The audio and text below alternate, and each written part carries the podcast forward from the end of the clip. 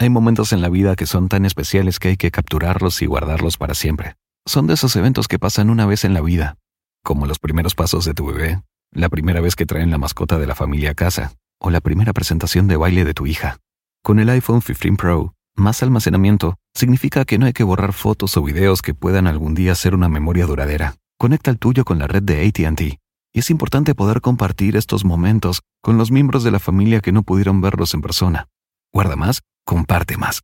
Obtén el iPhone 15 Pro con ATT y obtén un iPad y Apple Watch por 99 centavos al mes cada uno. ATT. Conectarlo cambia todo. Oferta por tiempo limitado. Se requiere acuerdo por 36 meses con tasa de interés anual del 0% en cada uno, solo para clientes bien calificados, sujeto a otros términos y restricciones. Visita ATT.com de un iPhone para más detalles eBay Motors es tu socio seguro. Con trabajo, piezas nuevas y mucha pasión, transformaste una carrocería oxidada con 100.000 millas en un vehículo totalmente singular. Juegos de frenos, faros, lo que necesites, eBay Motors lo tiene. Con Guaranteed Fee de eBay, te aseguras que la pieza le quede a tu carro a la primera o se te devuelve tu dinero. Y a estos precios, quemas llantas y no dinero. Mantén vivo ese espíritu de Ride or Die, baby, en eBay Motors. ebaymotors.com. Solo para artículos elegibles se aplican restricciones nuestro Eugenio Derbez. Y se me van los golpes y entonces alcanzo a esquivar el primer golpe, patada directo aquí. Se me salió un hueso hasta acá y la cara totalmente desfigurada. Ya habíamos terminado porque llegó un momento en que dije, no, esto ya no. Y en la última terminada se embaraza.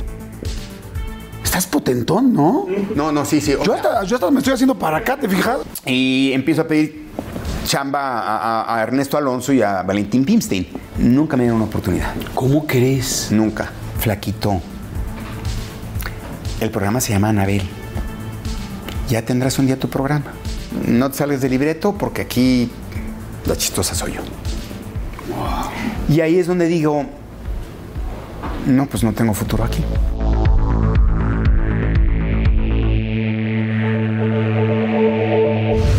Pues bueno, uno de los episodios que más nos han pedido desde el día uno, literal, yo creo que el más pedido, y me da muchísimo gusto que esté aquí porque, bueno, pues, ¿qué les puedo decir? Eh, la persona con mayor rating en los programas de comedia en México, eh, la película mexicana más taquillera de la historia, eh, las películas en Estados Unidos, más de 10, 15 películas muy importantes con una carrera en ascenso internacionalmente impresionante acaba de hacer una película que se llama Coda, que tuve la oportunidad de verla, que está fantástica, la cual ya está nominada en los Globos de Oro, eh, que son la, antesala de los Óscares, de los premios Óscar, y que está fantástico. También él ha tenido unas excelentes eh, eh, comentarios y críticas por su actuación, que estuvo preparándose, tocó piano, bueno, en fin, estrella, bueno, aprendió a tocar piano, estrella en la en el Camino de la Fama, ¿cómo se dice? El Paseo de la Fama. El Paseo de la Fama de Hollywood.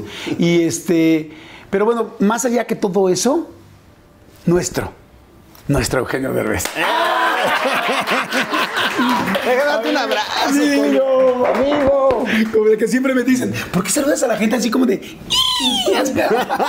Pero para que luego ya no se pare todo. Hombre. ¿Cómo estás, amigo? Bien, muy contento de estar aquí contigo otra ah. vez. Ya tenía rato que no te veía. Sí, amigo. Gracias por tan linda introducción. No, hombre, al contrario. La verdad es que estoy feliz de que estés aquí. Gracias por el tiempo. No saben, ha trabajado como loco. Ha sido un año tremendo. Viene de una filmación. Es tarde, estamos grabando esto tarde. Sí. Y lo agradezco muchísimo, amigo. muchísimo, muchísimo. No, yo feliz de estar aquí. Qué bueno. La verdad va a estar padrísimo. Bueno, es obvio, evidente. Este, hoy decidimos tomar café. ¿No tomas nada, amigo? No tomo nada. o sea, bueno, sí agua, porque si no me, deshidrato. Pero de alcohol, no. ¿Alguna vez tomaste? ¿Por qué decidiste no? Mira, no sé, yo siempre he sido como muy disciplinado. Desde chiquito como que me decían esto está mal y eso está bien. Y yo decía, pues, ¿por qué no hacer lo que está bien y no hacer lo que está mal?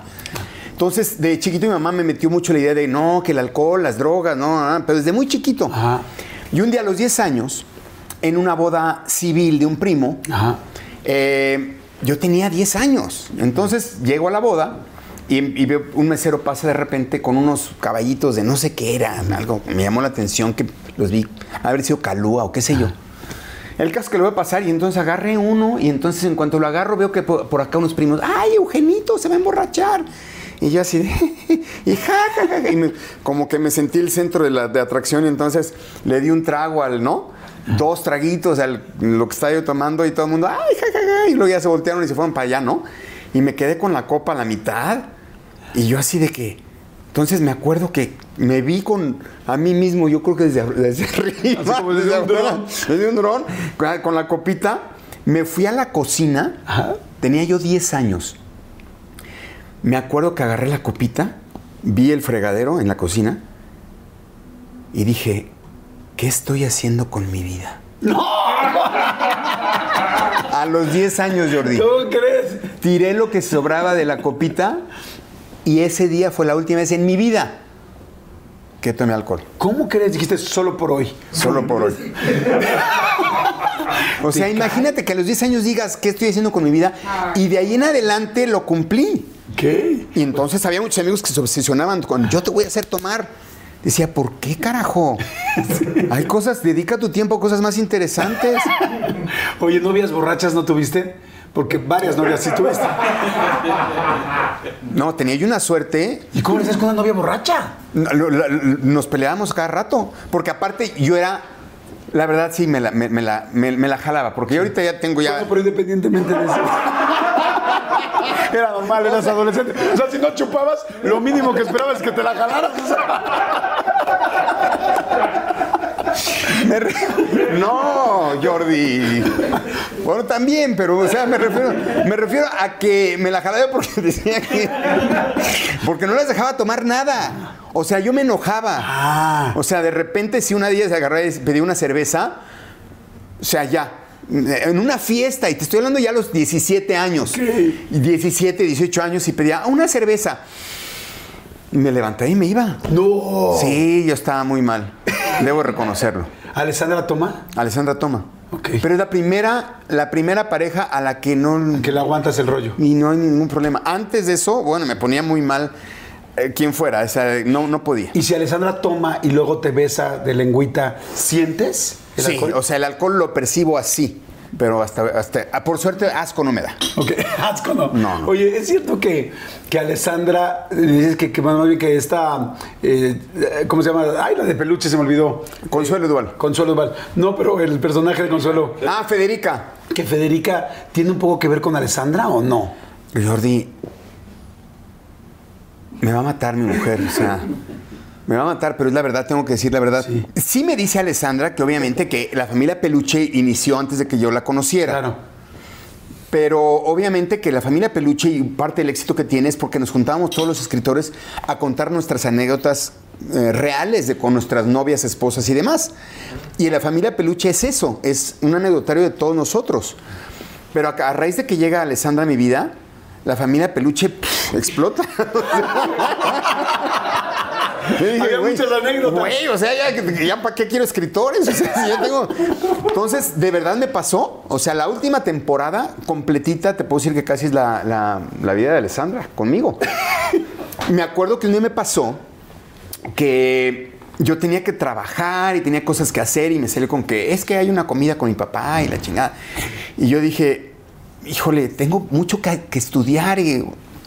Pero ¿por qué no quieres ir a la comida con mi papá y mi mamá y la chingada? Pues ve tú, yo te espero en la... ¡No! Escándalo. Está bien, voy. No. No, no, ahora no quiero que. No, hay no, una no. escena, hay una escena famosísima que hasta la pasan en los trailers de Familia Peluche que dice, no, no, no quiero. Ahora va a ser porque, porque mm, tú quieres que yo vaya, pero no, yo quiero que vaya porque tú quieres que yo quiero que. Esa escena famosa es real y está basada en una discusión que tuve con Alessandra por una comida con su familia. Entonces se me olvida, pero dije, esta es una joya. Escribo la escena. Y pues ya estaba en los libretos. Y un día grabando, de repente me dicen, hoy te viene a visitar Alessandra. Ay, mi amor, pásale, hoy, tráiganle una silla. Se sienta y empieza a ver la escena. Le digo, ay, esta está muy chistosa, vela, vela. Hacemos la escena. Todo el foro cagado de la risa. Es uno de los mejores capítulos de Familia Peluche. Ja, ja, ja, ja, ja, ja. Y yo así de, quedó padre, ¿verdad, mi amor? Con una jeta y yo. Digo, ¿pasó algo? Dice, esa escena es una discusión que acabamos de tener tú y yo hace tres meses. Pues sí, la verdad sí. Y la verdad es que muchas de la familia Peluche está basada en mi relación con Alessandra. Alessandra es Federica Peluche. y tú, yo soy, y dice que yo soy Ludovico Peluche. Está bien, lo acepto. Pero ella es Federica Peluche, la de verdad. La de veras. O sea, si yo le digo, mi amor, qué guapa te ves hoy. Ah, hoy. O sea, ayer me veía el nabo. Se me antojó tal cosa. Ay, aquí está un pastel. Ah, ¿quieres que engorde? No. Sí, no, está ¿Y cómo tú te cabrón. cuidas tanto? Sí, sí, sí, sí. No, es Federica Peluche. Mi vida es un, Sí. una maravilla. Estoy muy feliz con ella. Señores, pues bienvenidos. Somos muy felices. Así va a estar la plática, la vamos a pasar increíble. Tómense como siempre lo que ustedes quieran, cada quien acompañe. Nosotros decidimos un café. Salud, amigo. ¡Salud! Qué padre. Salud, ¡Salud! por Federica. No, Ale, te mandamos muchos besos. Y a toda la gente que nos ve en Centroamérica, en México, en Estados Unidos, hay muchísima gente, muchos latinos que nos ven en Estados Unidos. Gracias. Y a la gente que nos ve en otros países, muchas gracias. La vamos a pasar padrísimo con, con Eugenio. Oye, amigo, a ver, tu papá, este, Eugenio González Salas, publicista. Publicista. O sea, que era de los primeros publicistas en México. Primera agencia de publicidad en México, la ¿Cómo primera. crees? Él la inició con la primera agencia de publicidad en México, que se llamaba Publicidad Salas. Ok. Entonces, eh, y mi papá se quitó el González, porque era muy común, y se puso Eugenio G. Salas. Ok. ¿Y tú nunca fuiste Eugenio Salas? Sí, era un problema, porque en la escuela, o sea, yo soy Eugenio González Derbez, es mi nombre. Oigan, ahorita seguimos con la entrevista, pero fíjense, es que hoy les traigo una gran sugerencia para resolver el caos que pueden ser nuestras casas en las mañanas, caray. Sobre todo para los que tenemos familias grandes, ya saben, niños corriendo por todos lados tratando de encontrar la mochila, este, papás tratando de tener listo el lunch, a todos vestidos, peinados, que eso es un rollo y claro, todos tienen que desayunar antes de irse. Pues bueno, aquí está el consejo. Ego Waffles. Sí, señores, Ego Waffles. Eso soluciona todo el tema del desayuno. Que si alguien quiere un desayuno dulce, con frutita y mermelada, y que al otro se le antojó más bien algo salado, como con unos huevos, pues para ambos, Ego Waffles perfecto. Fíjense, Ego Waffles con algunas cosas extra al pueden hacer a todos muy felices. Y no solo en las mañanas, ¿eh? A cualquier hora del día. Cuando te da ese antojito de así de algo crujiente, esponjoso, dulcecito, pues tan fácil como poner un par de Ego Waffles en el tostador. ¡Ay, qué rico! Y ya tienes un super snack. Lograr ese desayuno y snack perfecto da mucha satisfacción, que es justo a lo que se refiere Ego Waffles con su frase el ego with ego, que significa festejar esos pequeños triunfos cuando puedes y vaya que hacer que todos lleguen a la escuela a tiempo gracias a un desayuno fácil y delicioso es un logro que en serio hay que celebrar. Así es que bueno, ya lo saben, busca Ego Waffles en el pasillo de desayunos congelados en tu supermercado más cercano, el Ego with Ego. Seguimos. eBay Motors es tu socio seguro. Con trabajo, piezas nuevas y mucha pasión, transformaste una carrocería oxidada con 100.000 millas en un vehículo totalmente singular. Juegos de frenos, faros, lo que necesites, eBay Motors lo tiene. Con Guaranteed Fee de eBay, te aseguras que la pieza le quede a tu carro a la primera o se te devuelve tu dinero. Y a estos precios, quemas llantas y no dinero. Mantén vivo ese espíritu de Ride or Die, baby, en eBay Motors. ebaymotors.com. Solo para artículos elegibles se aplican restricciones. Tienes una hermana, Silvia Eugenia. Una hermana Silvia Eugenia, sí. ¿Cómo? no, ¿cómo es? sino- Tiene dos piernas, dos manos. Oye, no la conocemos. ¿Dónde trabaja? ¿Qué hace? ¿Cómo es? O sea, ¿cómo es su forma de ser? Mi hermana y yo nos adoramos como no te puedes imaginar. Somos así. Y somos a la vez las personas más opuestas del mundo. O sea, tú nos ves juntos, nos entrevistas, nos tratas y dices, no hay manera que estos dos güeyes sean hermanos, no hay manera. Y cuando estaban chiquitos, ¿cómo te trataba? Porque dos años. Me trataba muy mal, me pegaba, me ordenaba, me decía lo que tenía que hacer. O sea, me pegaba, pero en buena onda, o sea, nada grave. O sea, nada de que, no, mi hermano. Te pegaba, pero sin dejarte Sí, marcas. no, no, no. Nos divertíamos mucho, jugábamos mucho, pero era de las que tienes que hacer esto. Ahora ponte a llorar para que nos compren un perrito. Dice, sí, tienes que llorar, güey, y si no, te vas a ver cómo te va. Entonces me traía jodido, me traía jodido. Y ahora yo soy su jefe. ¿Así? Ahora trabaja para mí. Ok. Y me dice, no, pues ahora ya me- yo la traigo jodida a ella. Entonces, eh, venganza. Sí, sí, sí, después de... Oye, ¿cómo era tu papá? ¿Cómo te llevabas con él? Mi papá, yo la comedia la heredé de mi papá. Mi mamá era muy simpática en la vida real. Lloraba todo el día en las novelas, pero en la vida real tenía muy buen humor. Pero el del humor era mi papá. Ok. Mi papá era un señor como de uno ochenta y tantos, muy alto, con una cara de pocos amigos. Todos mis amigos decían, no, me, le tenían pánico a mi Papá. papá. Era un señor así como una cara así de enojón. Y era el güey más cagado que te puedes imaginar. Todos los, los chistes que decía y todo el humor que decía, lo decía serio. Siempre. Y eso era mucho más cagado. Claro. No se reía, serio. No se reía. Pero tenía una manera de ser muy especial. Por, te voy a contar una anécdota. Un día iba mi papá manejando en su Cadillac, ¿no? Tenía un Cadillac 57. Todavía lo tengo, por cierto. ¿Ah, sí? Sí. lo- lo- Paréntesis, ¿cuántos coches tienes? Porque yo me acuerdo que cuando te veía en Valle te veía un coche, luego otro coche, luego el chiquito. ¿Cuántos coches tienes? Tenía. te- es que, es que me heredé lo- los de mi papá, Ajá. los clásicos, y luego he estado comprando unos minicoches. Ajá. Entonces, este, tengo junto con otro amigo, Ajá. entre los dos compramos como 15, entonces tengo como 18 ya. Ok. ¿Minis? Chiquitos, minis, los carros más chiquitos del mundo.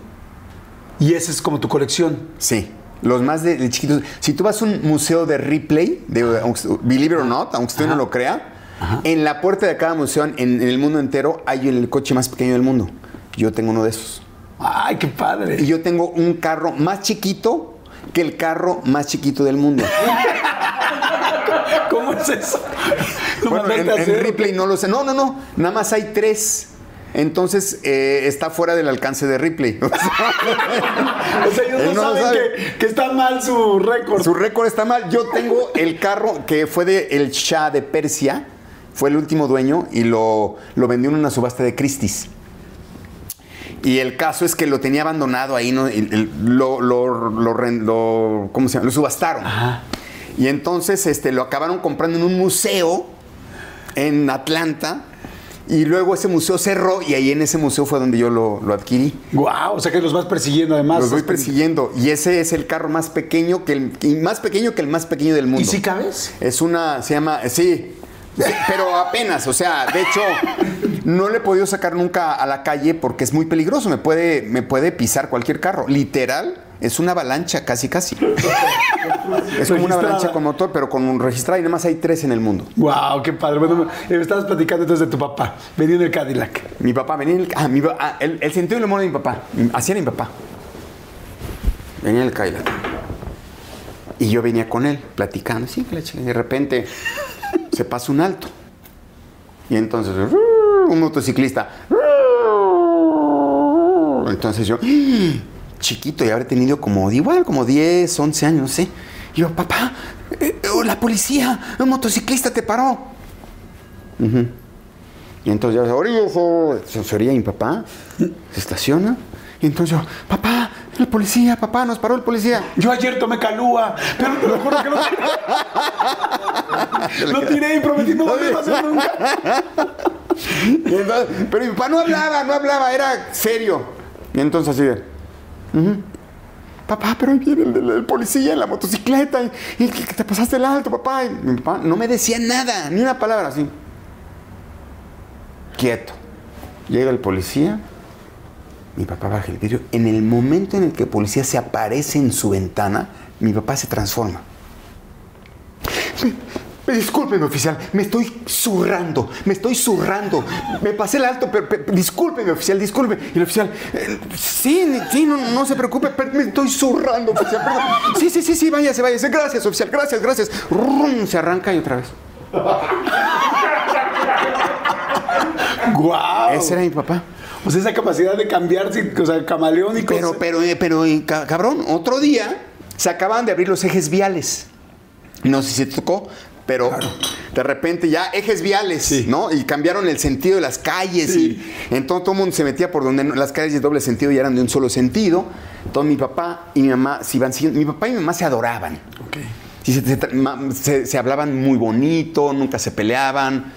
Bueno, todo mi papá de repente va, va siguiendo a mi mamá Y de repente mi mamá se mete en un eje vial. En lugar de irse, se mete a la derecha. Y entonces ahí estaban los policías, acaban de abrir. ¡Ah! Luego luego la paran. ¡Eh! Sentido contrario, la chingada. Entonces mi papá agarra y se estaciona detrás de ella. Entonces los policías, ya sabes, multa a la señora porque es que señora se metió en sentido contrario. Entonces se baja mi papá. Se baja del coche. Perdón, oficial. ¿Qué te dije, carajo? ¿Qué te dije? Deberías quedarte en la cocina. ¿Qué haces agarrando el coche? Órale, vámonos. A la casa. Mi mamá. Mi papá nunca le había hablado así a mi mamá. Nunca. Entonces mi mamá así de... Vete para la casa. Te dije que no agarraras el coche. Órale. Entonces, y los policías sí, ya sabes. De... Entonces mi mamá agarra y prende el coche y se va. Perdón, oficial, ya ve, muchas viejas agarran el coche y verán más. No, no, no, señor, no, no, no se preocupe, no, tranquilo, tranquilo. Y se libra de la multa. Se arranca mi papá, la alcanza a dos cuadras, mi mamá llorando, llorando así, mi papá. Vieja, ¿qué tal actor soy? Y mi mamá le quería mentar la madre. Ese era mi papá. Wow. Ese era mi papá. Nada más por, si- por librarse de la multa. Era muy cagado, muy cagado. Sí, pues oí. Este... Oye, y con tu mamá, por ejemplo, bueno, pues tan famosa, con tanto trabajo, ¿cómo te llevabas? ¿Cuál era la relación? O sea, porque luego muchos hijos con actores pues, de ese nivel, este, como Silvia Der- Derbez, pues evidentemente es como. A veces no tienen tanto tiempo para los hijos. ¿Cómo era en tu casa? Mi mamá era una mujer que a las 3 de la mañana seguía despierta estudiando sus libretos porque se encargaba de... Teníamos unas muchachas que nos ayudaban, pero se encargaba, regresaba de grabar todo el día y en la noche les decía lo que había que hacer el día siguiente, enseñaba a cocinar a las muchachas, le ponía la ropa a mi papá, ella le ponía la ropa que se iba a poner mi papá al día siguiente, nos checaba las tareas, nos dejaba dormidos, o sea, a pesar de todo el trabajo que tenía mi mamá, nunca me faltó mamá. Wow. Jamás. Qué padre. O sea, tuve una infancia increíble.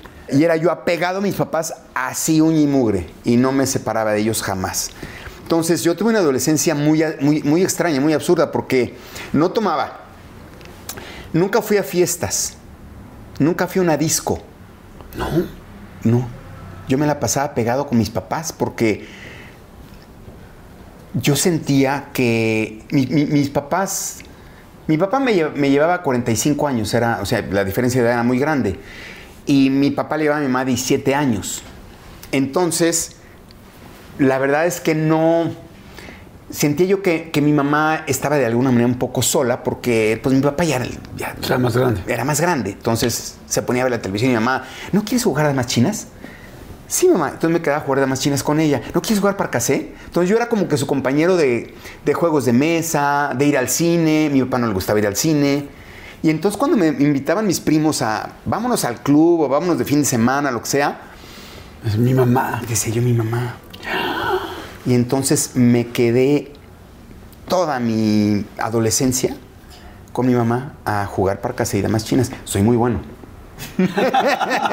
¿Sigues jugando parcasé? Sí, me- y me recuerda mucho a mi mamá. Entonces, yo, yo nunca fui a una discoteca, a un antro. Nunca fui. Fui, la primera vez que pisé un antro fue trabajando, grabando Cachún Cachún.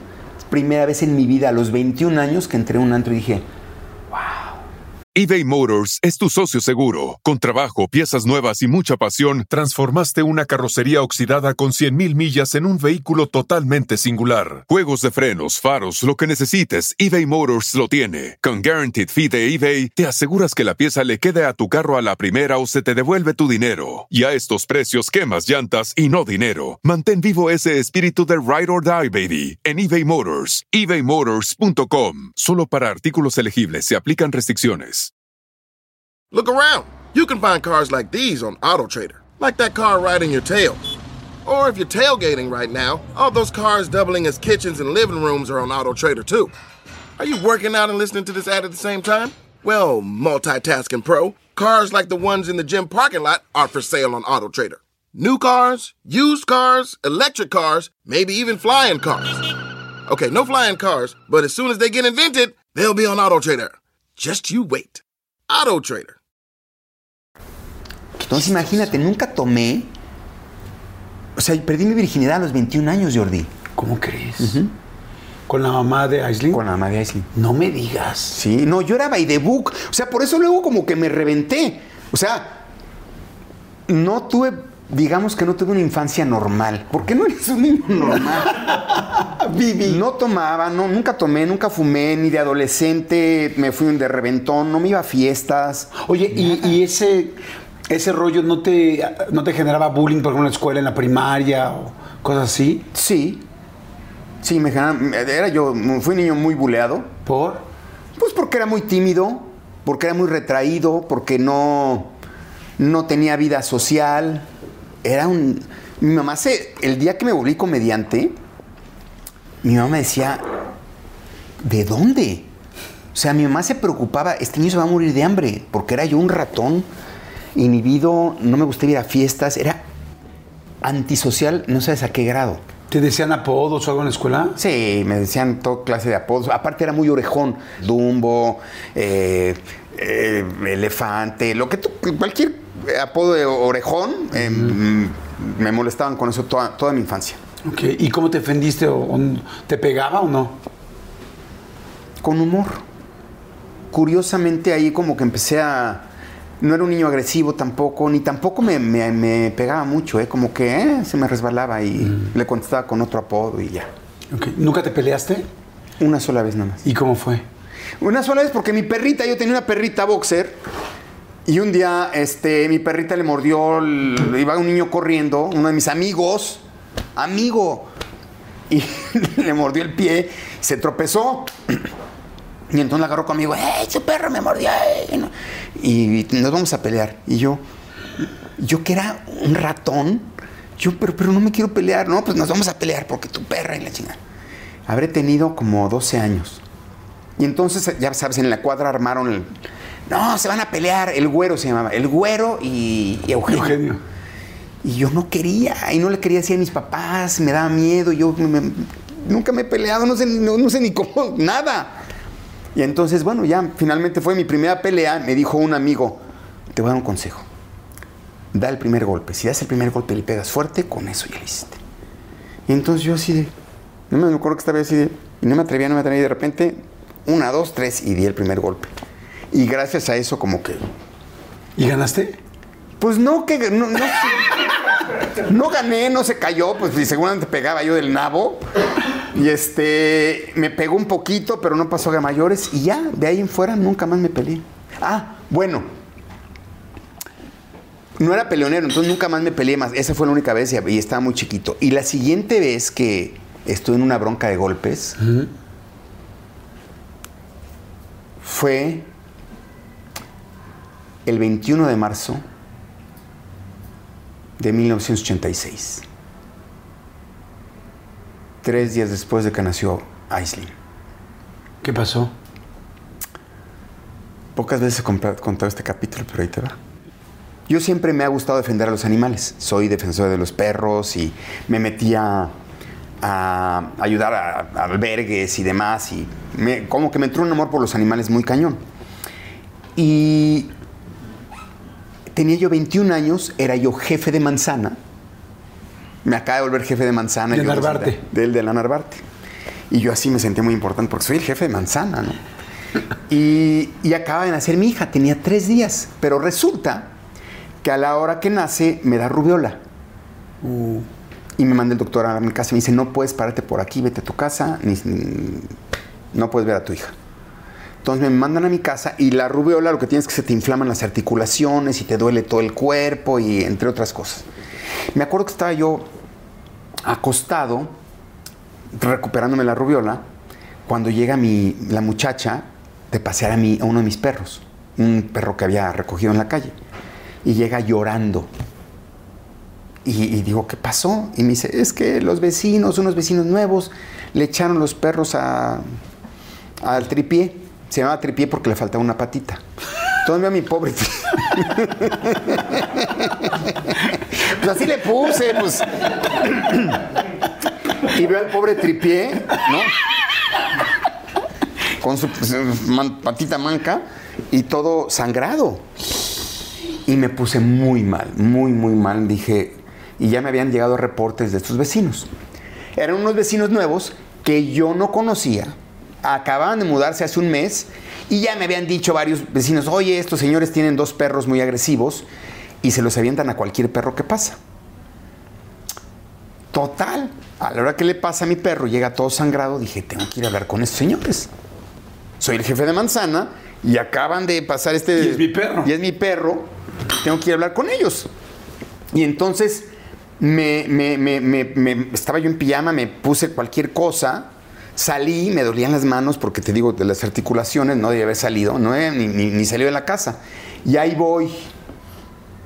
Yo no sabía que estos señores tenían antecedentes penales. No.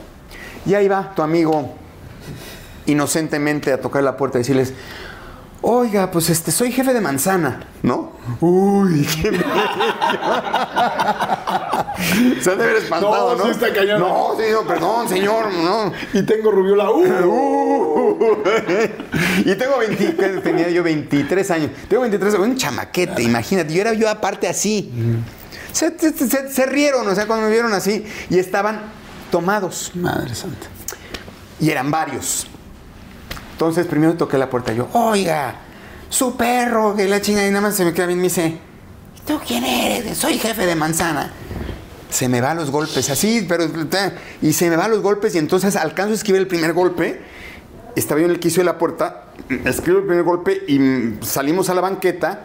Y se me dijeron los golpes. Pero como estaba medio borracho, alcanzo a librar el primero dos. Y entonces por defenderme le doy uno y lo tiro al piso. Madre santa. Y entonces ya que lo vi en el piso, pues yo me acerco a ayudarlo, a levantarlo, a decirle, espérate, o sea, no vengo a pelearme, vengo a... Entonces me acerco a levantarlo ¿Y y, los en el momento en el que me acerco a levantarlo, los otros que ya habían salido, me agarra uno por atrás, me agarra del pelo, otro de la mano. No sé qué hago, que se me zafa el hombro, se me zafa un brazo. Ahora el tripieras tú.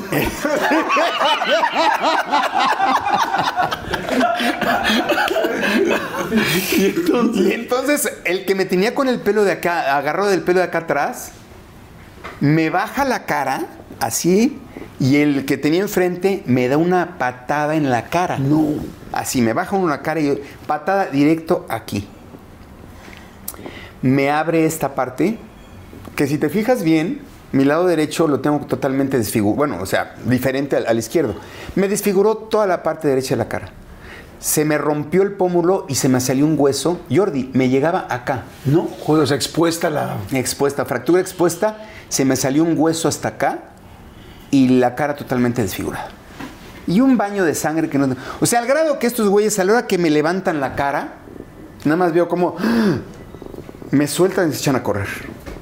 No juegues. Entonces, este, mi muchacha que me había acompañado empieza a llorar peor que cuando iba con el tripié. y yo como con el tripié, con el brazo zafado y la cara así. Entonces me acuerdo que mi mamá no estaba, andaba de gira, mi papá no estaba. En fin, acabé en la Cruz Roja y me hicieron cirugía plástica. El jefe de cirujanos, cirujanos plásticos de la Cruz Roja y me reconstruyeron la mitad de la cara. Wow. Sí, de hecho, este lado lo tengo mucho más duro que, que este. Cuando quiero alguna escena, eso que, de, de- de que tengo un lado, este lado lo tengo mucho más duro que este. Qué interesante. Bueno, si no me dices, jamás me daría cuenta. No, ¿Sabes? pero sí no tengo- es exactamente simétrico. Normalmente no somos simétricos. No, pero si te fijas, este cachete lo tengo un poquito más colgado Ajá. Sí, sí, cierto. que este. Wow. Y a tres días de ser papá y enfermo, no me quiero imaginar todo. No, horrible, horrible. Y estuve con, con la cara tapada durante como tres meses. Wow. Oye, y bueno, me imagino que en medio de todo esto, o antes un poco de esto, la parte de la actuación, entraste al CEA, Entré al CEA, ajá. al Instituto Mexicano de Cinematografía. También estudié cine, o sea, Ah. Mucha gente no sabe eso. No, yo estudié para director de cine eh, en el Instituto Mexicano de Cinematografía y Teatro. Eh, no en el IMCINE, en otro que, eh, que estaba en Avenida del Conscripto. Y yo era compañero de Rodrigo Prieto, ahí mismo, eh, eh, Rodrigo Prieto nominado al Oscar por Ajá. varias películas, este director de fotografía. y éramos compañeros de esa escuela. Ok. ¿Y en el SEA te empezó a ir muy bien desde un principio? O sea, la gente te recibía, todo, o cómo fue? No, ahí te va. es que son puras tragedias, Jordi. Pero bueno, dicen que en una serie de tragedias se consigue también llegar a donde hoy estás. bueno, yo quería ser actor dramático, Ok. como mi mamá. Bueno, llego a Televisa y empiezo a pedir chamba a, a- a Ernesto Alonso y a Valentín Pimstein, que eran los productores que más habían trabajado con mi mamá. Nunca me dieron una oportunidad. ¿Cómo crees? Nunca. Y me acuerdo que yo no quería que mi mamá me impusiera. Y me dice mi mamá, déjame decirle. Y decía, no, no, no, ellos saben, yo les voy a pedir trabajo. Y yo iba a pedirles trabajo y me mandaban al carajo. Yo ya no le decía a mi mamá porque no quería Sí, sí, sí, conflictuarla y que, y que más conflictuarla. ¿no? Pero me trataron, o sea, me trataron muy mal tanto Pimstein como Ernesto Alonso. Ok. Y fíjate lo que es la vida. Obviamente tú creces con esos rencores, ¿no? De Pimstein y de Alonso. Y después de que me trataron súper mal, me hicieron muchas majaderías. De, ni voltearme a ver, ¿eh? De, de- de así de, oiga, señor, ajá. Eh, soy Derbez. el- Sí, sí, sí, sí, ahí, con mi asistente. No tenía, ajá, ay, que te... De ni voltearme a ver, a ese grado. ¿Dejabas fotos y todo? Sí, dejaba fotos y nunca me hicieron caso. Cuando pasa el tiempo y me vuelvo ya conocido y empiezo a hacer mi programa, un día me encuentro a Ernesto Alonso. Y yo traía el rencor acá de... Y me dice, Eugenio querido, soy tu fan, te ven tus programas. Y me empieza... Y me doy cuenta que tenía borrados todos esos... Dije, no, no puedo creer que no se acuerde de... No se acordaba de nada, Jordi, de nada. Wow. Y ¿Le dijiste algo? No, nunca se lo dije. Porque me di cuenta genuinamente que... Que no se acordaba, que no, lo había registrado en no ese lo había momento. registrado. Y para mí fue una gran lección. Porque de, de repente conoces gente y la tratas mal y no te acuerdas que la trataste mal. Llega a suceder. Pimstein no. Pimstein me lo encuentro cuando voy a hacer No Tengo Madre, la novela, y él me la iba a producir en algún momento dado. Y Que era esta de comedia, ¿no? Esta la de comedia, la primera que hiciste tú. Y me acuerdo que manda a llamar al Güero Castro y dice, y Pimstein era el jefe de las novelas en ese entonces. Entonces cuando llama el Güero Castro dice, a ver, porque era chileno, entonces dice, a ver, mira, eh, este, el hijo de doña Silvia Derbez, eh, le ha ido muy bien en la comedia.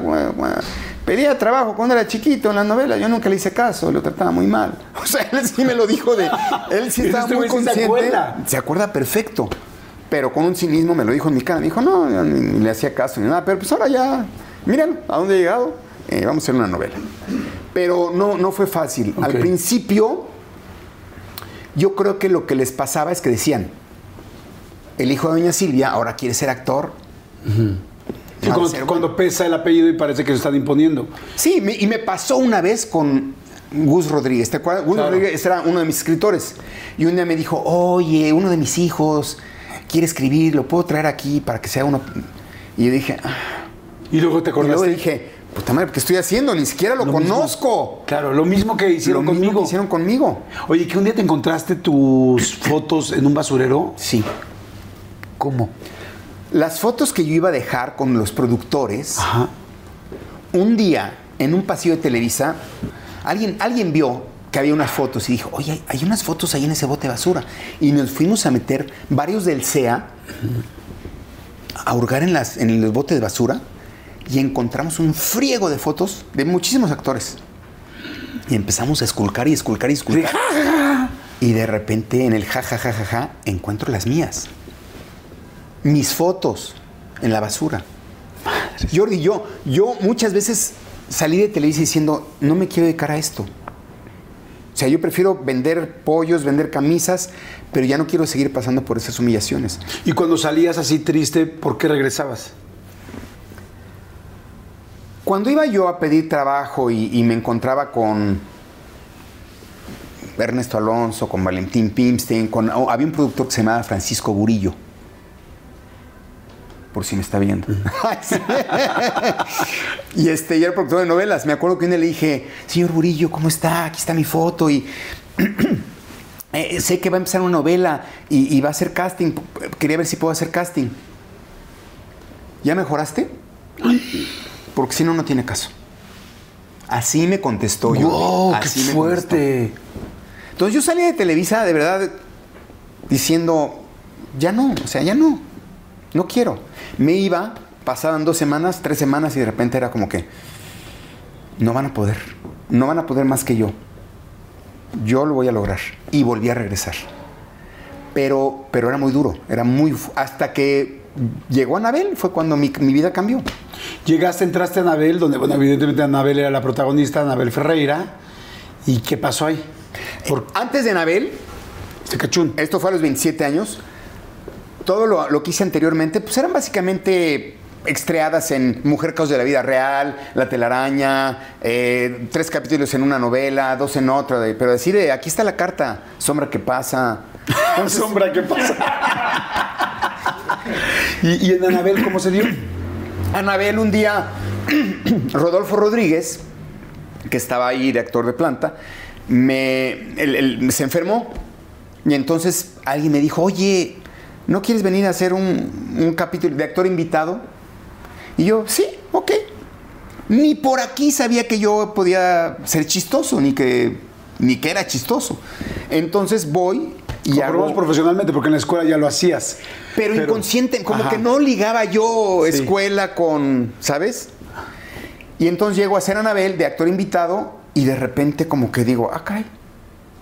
Me siento como pez en el agua, me descubro que puedo hacer reír, me vuelven a invitar un- una segunda vez, me vuelven a invitar una tercera vez y en la tercera vez es donde me dice el productor Enrique Segoviano, oye, ¿te interesa ser actor de planta? Y dije, bueno, pues ya- he hecho varios personajes, pues puedo hacer una planta, ¿cómo no? Encantado. y ya me quedé de, de- de- planta en, en Anabel. ¿Y por qué sales? Antes de Anabel yo, pues la verdad no, no- no- no sabía que tenía el, el don de, la comedia. Y en Anabel me doy cuenta que incluso empiezo a improvisar y, y- y- y a Segoviano no le gustaba que se riera el staff. Era silencio absoluto en el foro. Y a mí me encantaba que se ría el staff. Yo decía, pero si se oye padre que se ríe el staff. Es como que le da frescura a la cosa. Entonces me Oye, te das proponía- cuenta cuando algo funciona. Y te das cuenta cuando algo funciona. Entonces yo me proponía hacer reír al staff. Y entonces cada vez que me entregaban el libreto me, me decía, ¿cómo le hago para cambiarle algo chistoso y se rían? Entonces empiezo a tratar de hacer reír al staff. Por, ma- por maloso y por, y por probarme a mí mismo de que ahora les voy a hacer que se rían. Entonces los hacía reír, se reían, Segoviano los regañaba y yo me sentía como que, ah, voy bien. Bueno, pues resulta que un día me manda a llamar Segoviano y me manda a llamar Anabel. Y me acuerdo que en especial, me, me acuerdo que Anabel me dijo, flaquito, el programa se llama Anabel. Ya tendrás un día tu programa. Pero ahorita, aquí, el programa se llama Anabel, así es que Bájale no los improvises, bájale. Y yo digo, pero, pero estoy tratando de hacer lo, lo- lo mejor que puedo. O sea, estoy tratando de hacer lo más chistoso que puedo. Atente al libreto. No te salgas del libreto porque aquí la chistosa soy yo. Y ahí es donde digo, no, pues no tengo futuro aquí. Y ahí es donde decido dejar a Anabel. Y estando en un, un súper momento del programa, a mí me está viendo muy bien, pero dije, aquí no voy a crecer. Y ahí es donde decido salirme de Anabel. Y lo sabía Segoviano, lo platiqué con él abiertamente, eh, porque me llevaba muy bien con él. Le dije, señor, aquí no voy a poder crecer, este, mejor me voy. Y me salí. Y, después de que me salí, empiezo a escribir al derecho y al derbez. A ver, vamos a hacer rápido un refil. Está interesantísimo. Gracias, gracias por platicar. Y es parte de la vida, ¿no? Y O es sea, parte de la vida. Y, y quiero y adoro a Anabel, la quiero muchísimo. Este, ya, ya nos hemos reconciliado mucho, he hablado mucho con ella y, y- y aparte la quiero muchísimo, es una espléndida actriz. Y de hecho la acabo de llamar para hacer un papel en una de mis películas, este, pero y le no- dijiste, no se dio. a ver, a ver. Tranquila. No, no pude, caray. ¿Sabes cómo se llama la película? Señores, vamos a hacer rápido un refil. No le cambien, no se muevan. Gracias por estar aquí. Si les está gustando, por favor, denle like, suscríbanse, por favor, que eso nos ayuda muchísimo. Y este, y seguimos. Pobre, no tiene que tomar nada del café. No, pues es que me No, pero traes- ya. Tómeme, cafecito. Cafecito. Por favor, este, suscríbanse al canal para que les podamos avisar y activen la campanita que funciona mucho. Refil, vayan a hacer pipí, por lo que quieran y regresamos.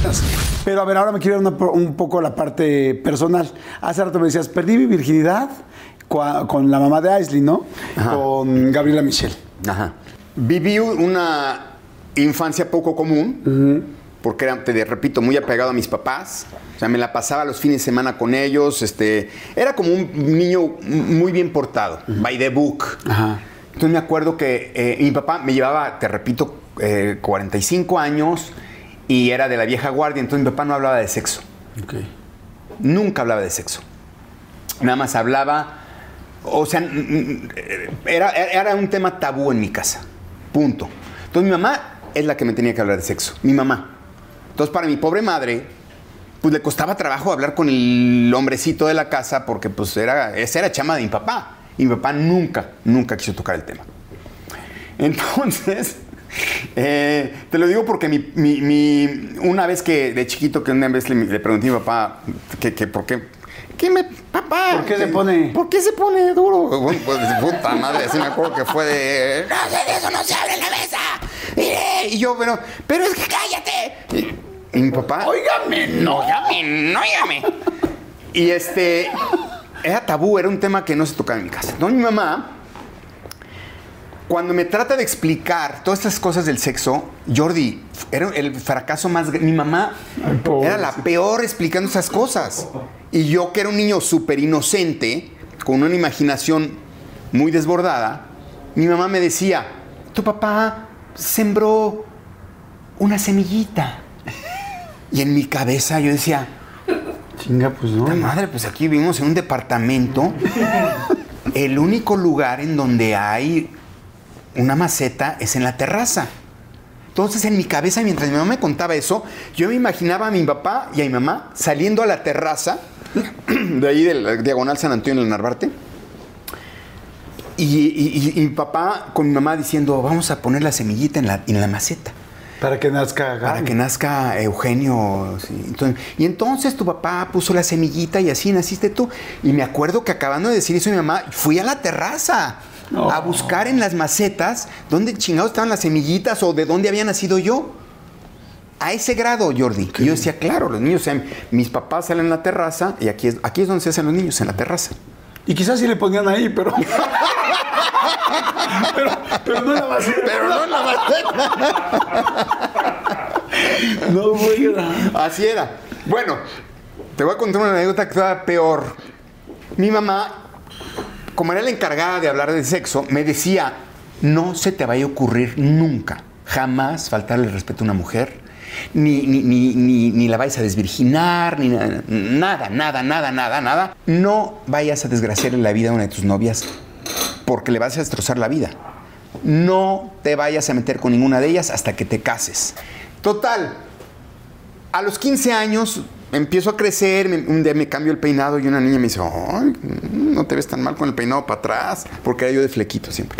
Entonces ahí mi primera novia, ¿no? Me hizo como sus calzones, pero empiezo a salir con ella. Y entonces, pues ya sabes, empieza la acá. Y yo siempre, desde los 15 años que fue mi, primera novia, hasta los 21 que perdí la virginidad, todas mis novias así era, me, me decían, oye, Ya, ¿no? Y yo, sí, ya, oye, ya. ush". Y yo, no, no, no, no, no, no, no, porque te voy a desgraciar la vida. No, no, no, mira que no, no, no, no, no, no, no, no sabes lo que estás diciendo. Algún día me lo vas a agradecer. Y la otra, desgraciame, desgraciame. desgraciame aquí, ahorita. Te lo juro. Y yo, no, no, y no, Jordi. ¿Se te desnudó alguna así completita? Sí, todo, todo. Y yo, no. Así como era con el alcohol, igual con el Pero una cosa eres tú, pero ¿y tu compañero? Ah, a, a todo lo que da. Pero era, no, no, no, no. O sea, lo que quieras, pero, o sea, consumar el acto, No. no. Y era, tranquilo. Lo, lo que quieras, No. como quieras, no, no, no sé. No, Nos, nos tocábamos y todo, pero, pero no pasaba de ahí, porque Pero era. sí- Me lo vas a agradecer algún día. Pero sí sentías rico. Ha llegado el día en que no me lo han agradecido. O sea, ninguna de mis exnovias me habla para decirme, oye, Gracias por haberme respetado. O sea, al contrario, ahora lo pienso y digo, eh, seguramente se fueron a decir, este güey, o sea, chao. Se han debido a buscar a alguien que les desgraciara la vida. y entonces, eh, hasta que conozco a la mamá de Aislinn, A Gaby. a Gaby, que era divorciada. Y entonces ahí es donde digo, wow, wow, primera vez que no voy a tener que... que ya, ya la desgraciaron. Ya, ya la desgració. Ya. esa bronca no la tengo yo. Yo ya, Ya, no. ya esta, la- esta factura no la pagué. ¡Mamá! Me co- conocí una desgraciada. Esta no, no esta factura no es mía. Entonces yo ya puedo llegar y hacer lo que yo quiera. Y entonces fue donde dije, claro, de aquí soy. Y ahí es donde pierdo mi virginidad con la mamá de mi hija porque ella era ya divorciada. Bueno, evidentemente ya tenía experiencia de su edad normal y además con experiencia de divorcio. Tú nada de experiencia. ¿La primera vez fue difícil? ¿Te, te guió ella? Sí, sí, pues fue un desastre. O sea, mi, mi- mi primera vez fue un desastre. Porque pues no tenía la... Imagínate, tenía 21 años, no tenía la menor idea, tenía... No, no, no, un desa- desastre. Pero luego le, pero le aprendí rápido. Como verán, Como pudieron ver. como pudieron ver, un buen alumno. No, no, y bueno, luego te desquitaste, ¿no? Y entonces, pues sí, pero, pero traía yo muy mala información. O sea, vaya, te voy a no, es que no terminé de contarte la anécdota. Para que veas mi mamá cómo me explicaba las cosas. Me, me dice mi mamá, en algún momento de mi vida, no me acuerdo ni a qué edad habrá sido, pero ya de adulto, quizá a los 18, quizá a los 20, quizá a los 20 tantos, qué sé yo. Un día me dice mi mamá, hijito, cuando estés nervioso, en la regadera, échate agua fría. Ahí.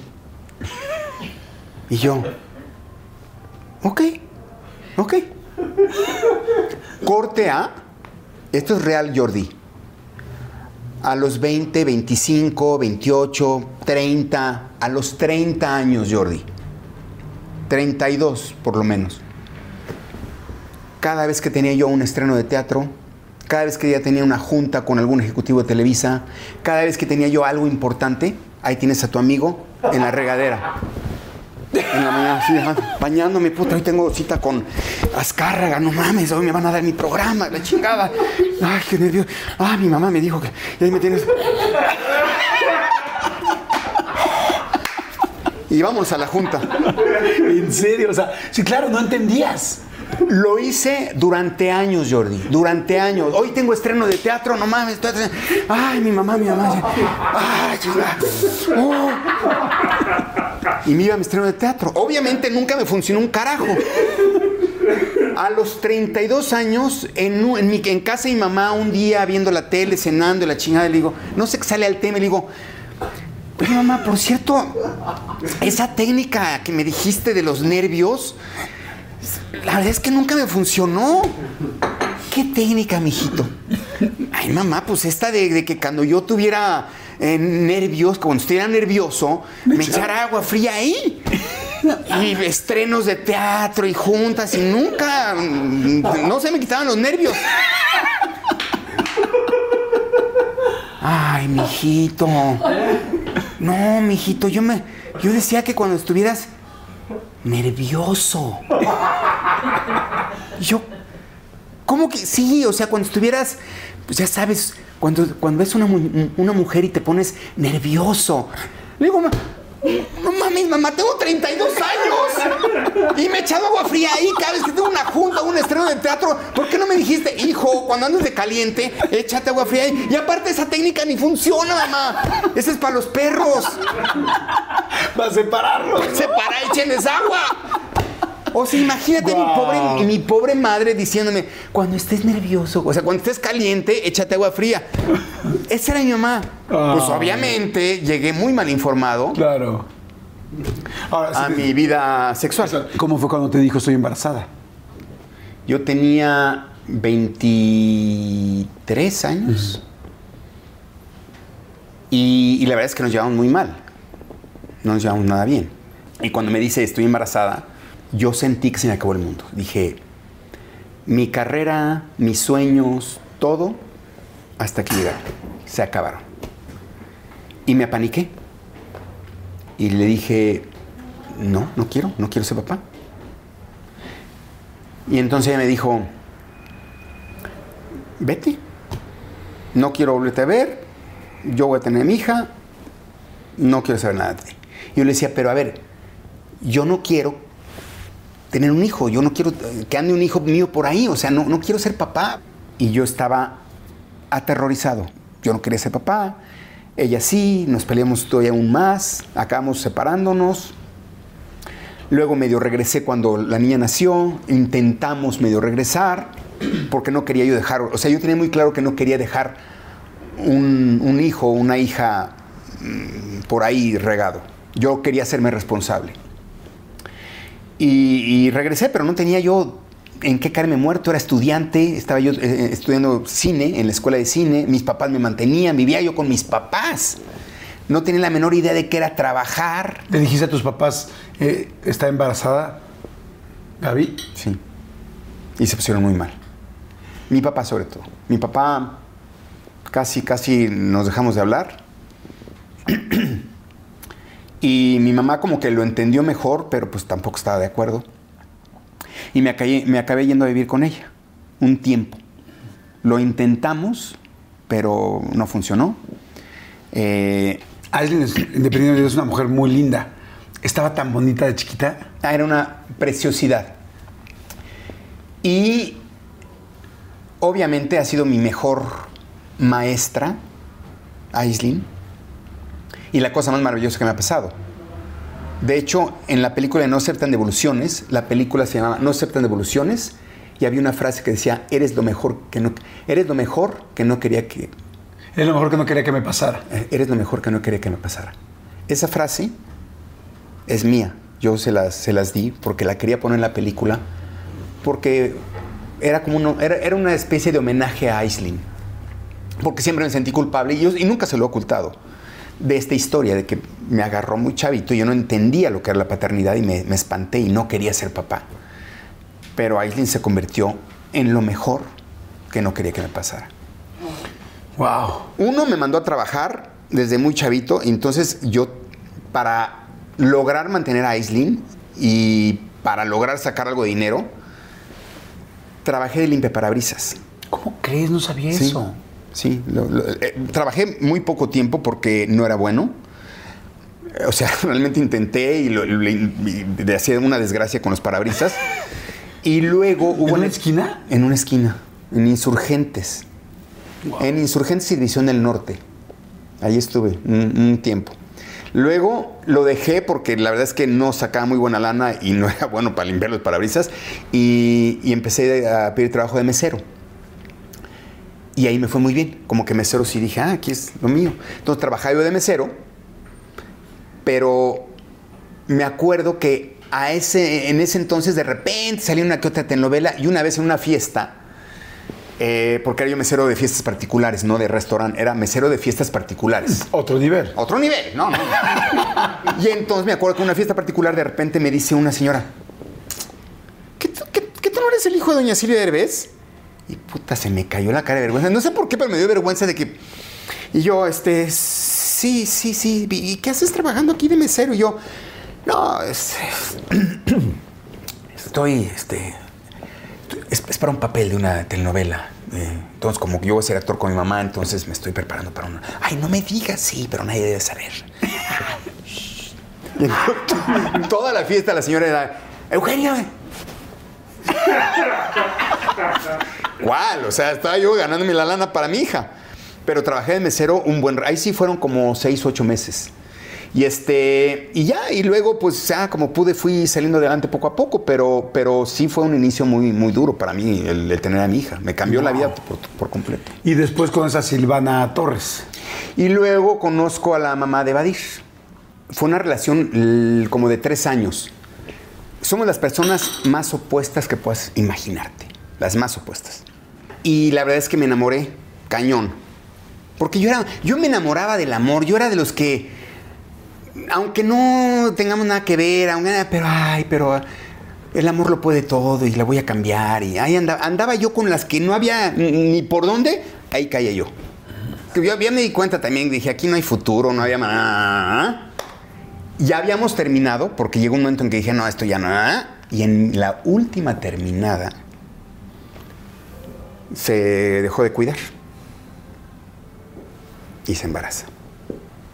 Estás potentón, ¿no? No, no, sí, sí. O yo, sea, hasta, yo hasta me estoy haciendo para acá, ¿te fijas? Jordi, O sea, Jordi, yo tengo, de- te lo juro, soy, o bueno, era, hiperfértil. O sea, sí era yo de lo que te saludaba de mano y ya te dejaba embarazado. no. Te lo juro. ¿Te hiciste alguna vez una Sí, espermatobioscopia? sí, sí, estaba. ¿Un conteo? Sí, sí, estaba. ¿Y cabrón? Muy cabrón.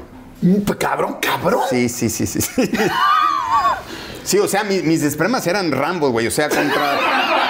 O sea, los soltaba y como perros, así. ve- Veían el condón y lo rompían. ve- Veían el, dispositivo, el DIU y se, lo metían y, peleaban y llegaban cuatro y se madreaban entre ellos y uno lo fecundaba. O sea, sí era. Pues sí, cómo no, después de 12 años de estar echando agua fría, chingas. o sea, en algún momento los cabrones querían salir y decir, ya. Sea, güey, después de todas las, novias de no te quiero desgraciar, y esto, no, espérate, güey, o sea, ¿cuántos años de, de las novias que nada de nada y luego el agua fría? O sea, pues ellas salieron con todo como perros. Oye, nace Badir. Ya evidentemente estás en otra posición, en otro momento. ¿Ya ahí existía, existía de, vez en, cu- de vez en cuando? Cuando nace Badir, empezaba, no, no existía todavía de vez en cuando, empezaba yo a hacer mi show de centro nocturno y empezaba yo a ganar dinero. Ok.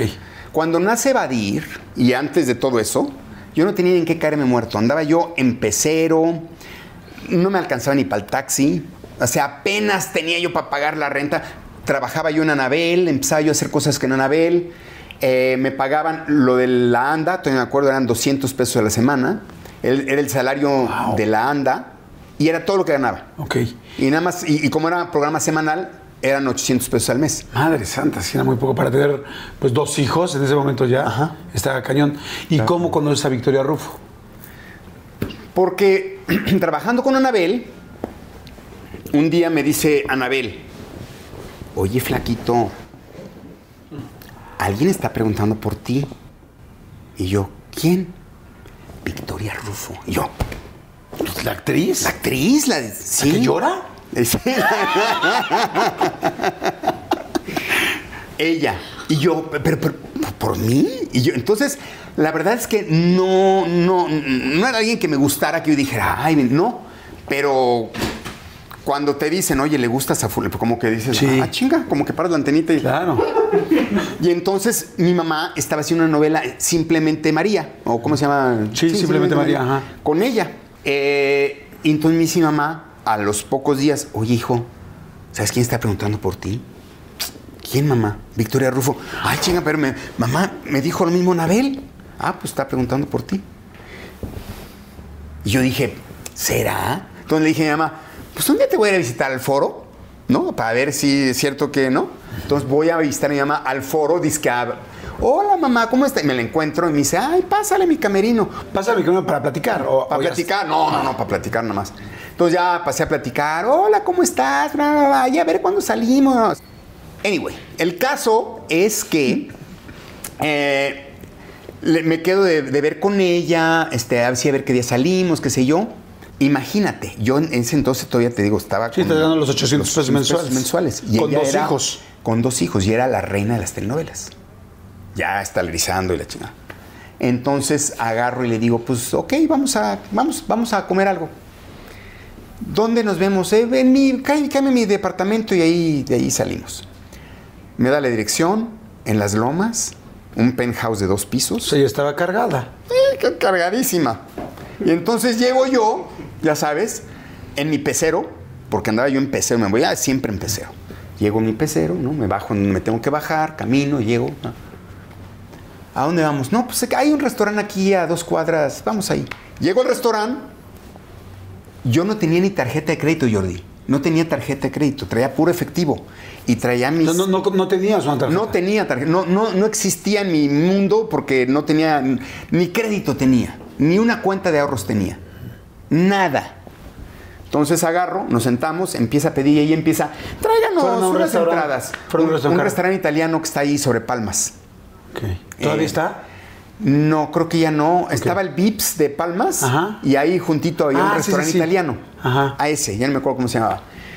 Tráiganos unas entradas, tráiganos este, este, el otro, y ahí pide como tres o cuatro entradas. Madres. Y yo, madres, y veo los precios y yo así de. Y me dice, ¿y qué? ¿Tú qué, qué vas a querer algo? Y yo no, ahorita con. Con las entradas, ahorita. Es que comí mucho. Comí mucho, ahorita estoy, estoy bien.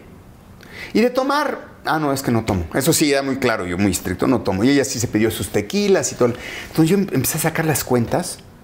A la hora que llega la cuenta, Jordi, O sea, tú estabas viendo los, los precios yo no veía los precios y haciendo las cuentas y la chinga.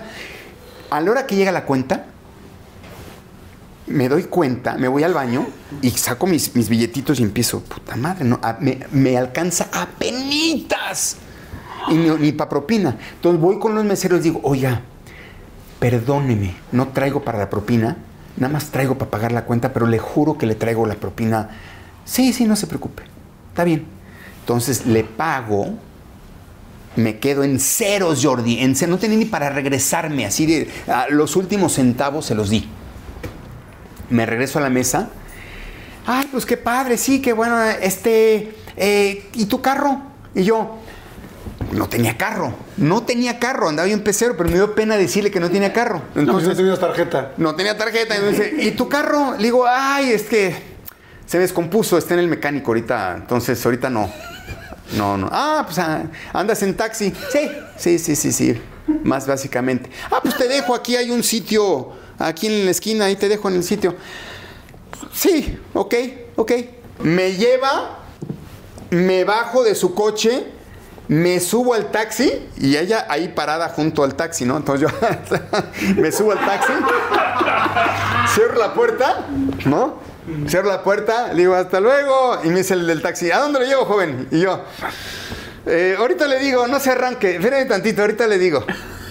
Pero así te lo juro, así me, me acuerdo, pero así de, "Eh, no se arranque, joven, ahorita le digo, ahorita le digo.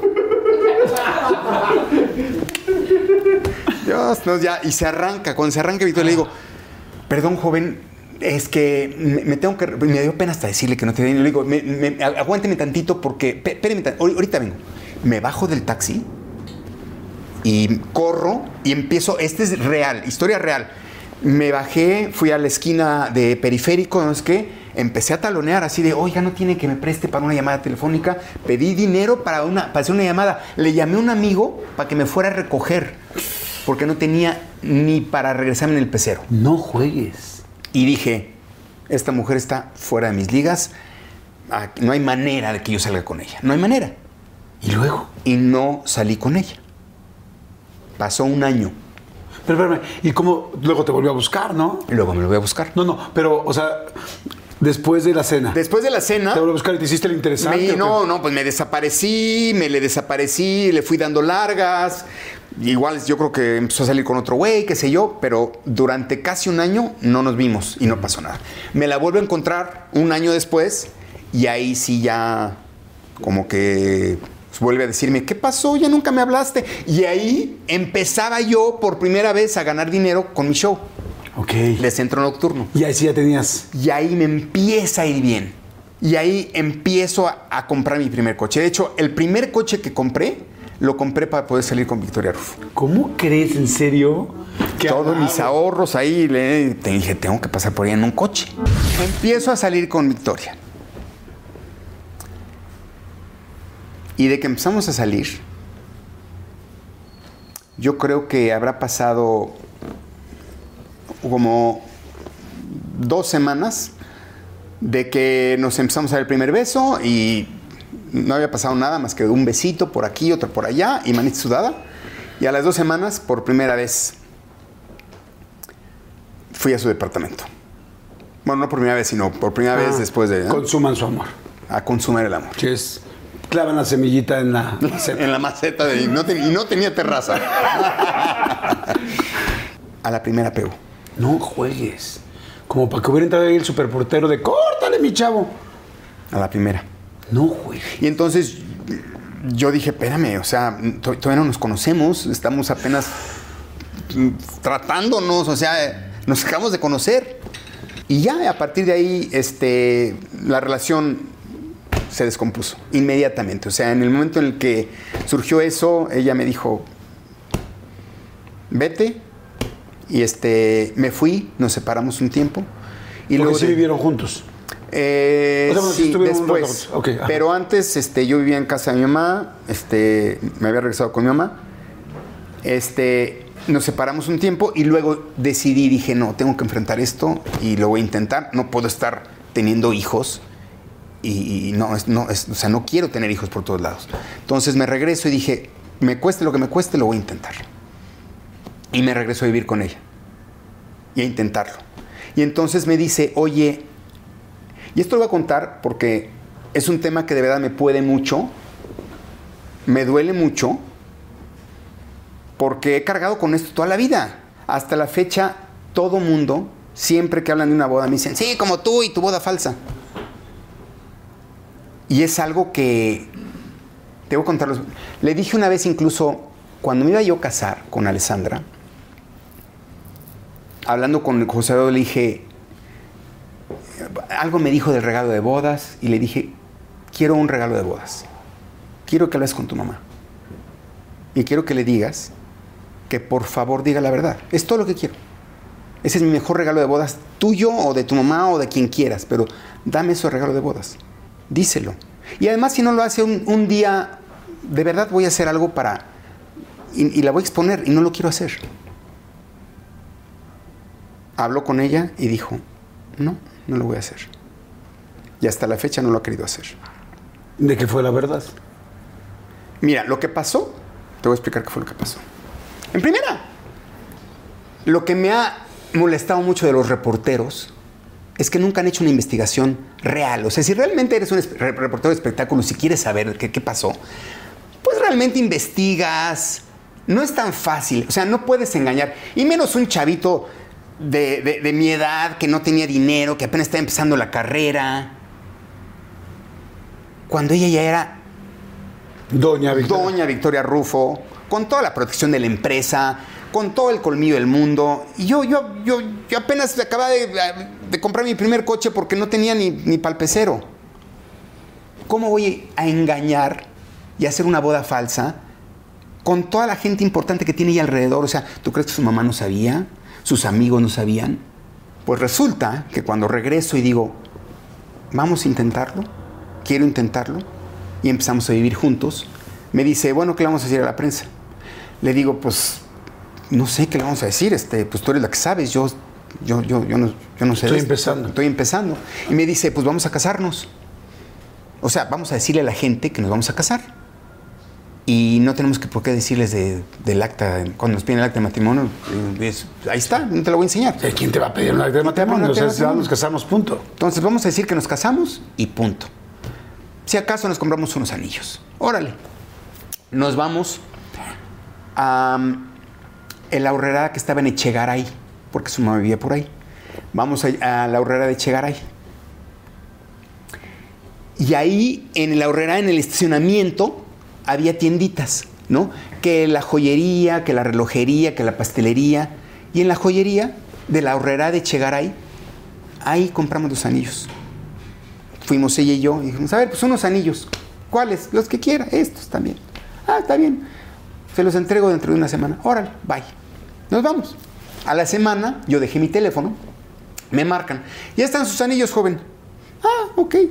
Y entonces yo en un acto romántico, me acuerdo que estaba ayudando todavía mi, mi, show, llego con Luis Ernesto y le digo, oye, ya me entregaron los anillos, pero pues no quiero llegar así típico de, eh, oye, aquí está el anillo, ya, ya te llegó, ya me lo de la joyería. Y se lo dije, no, se me antoja hacer algo más romántico, pero no sé qué hacer. Ay, pues ¿por qué no hacemos un, por qué no haces algo de sorpresa, una, una fiesta? Entonces empiezo a pensar y digo, si hacemos una fiesta, pero que sea como tipo boda y hacemos este, pues, pues eso, una como boda, una fiesta de, disfraces tipo boda, y ahí le entrego el anillo hacemos una ceremonia padre. Órale, hablo con, con su familia, su familia lo sabía perfectamente. Le dicen, oigan, le quiero entregar el anillo a Victoria, pero en lugar de entregárselo así, ¿eh? le quiero hacer como si fuera una boda. Ah, perfecto. Mi representante en ese entonces me dice, oye, ¿y el vestido de novia? Ah, ¿por qué no tenemos vestido de novia? Y me dice, pues te presto el de mi mujer.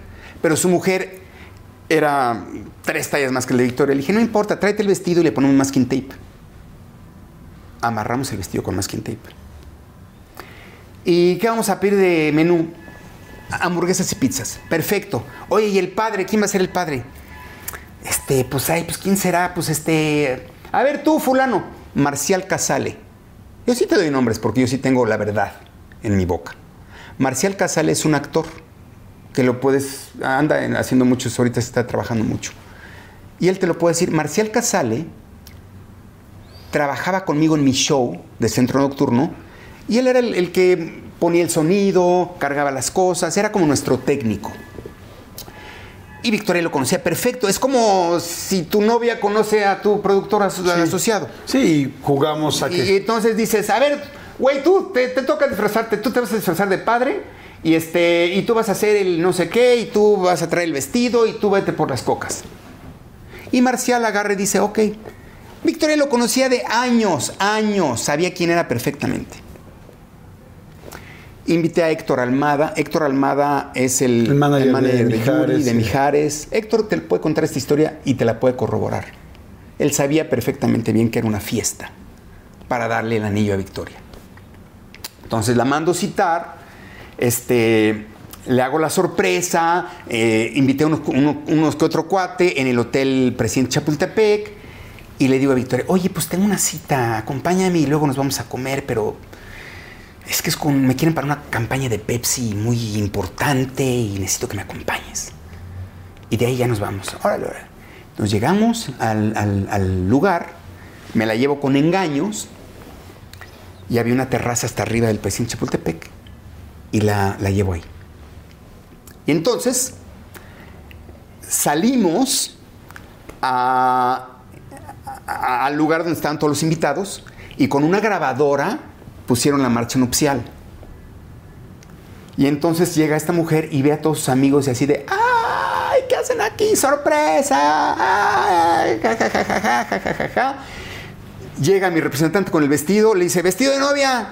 Se lo pone con los tres, ella venía con sus jeans, se mete en el vestido de novia, se lo pone se lo amarramos con masking tape porque le quedaba gigantesco, se cagó de la risa, ay, pero me queda muy grande, sí, pero es para que ¿eh?". se amarre el vestido de novia, este, eh, llega Marcial Casale, este, no se sabía, pues no, no es un padre, nada más no sé, es, este, señora, señor, estamos aquí reunidos para la mm, celebrar este unión de acepta por esposo así pues qué más vas a decir Sí. al señor Eugenio sí acepta a la señora Victoria sí los declaro marido y mujer póngale el anillo a la boda se pone el anillo aplauso nos comimos unas hamburguesas de ahí nos bajamos nos fuimos en el Cadillac de mi papá que es convertible, por todo reforma, con los invitados detrás. Nos fuimos de ahí a un McDonald's a acabar de celebrar.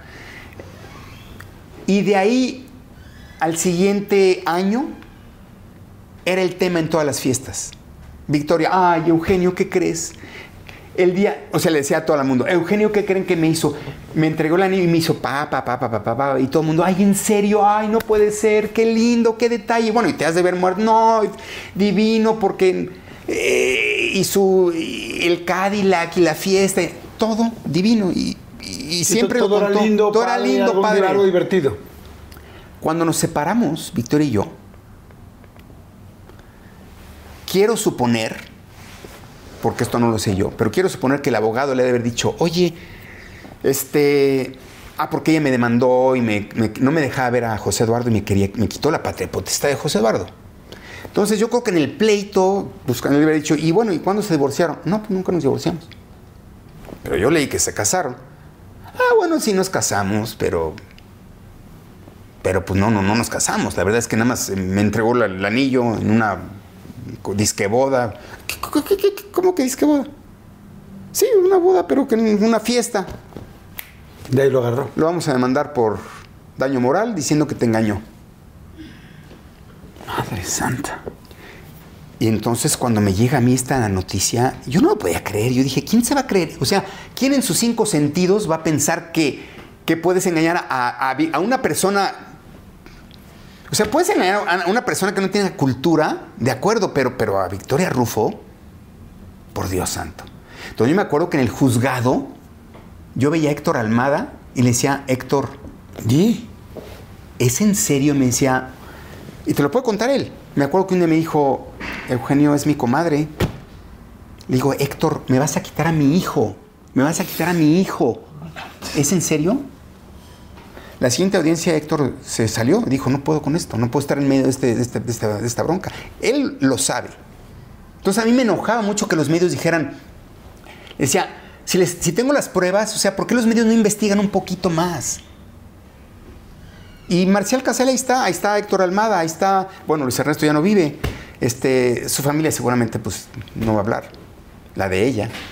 Y, pero es eso, era una fiesta para entregarle de una manera romántica los anillos en lugar de aventárselos y decirle, aquí están.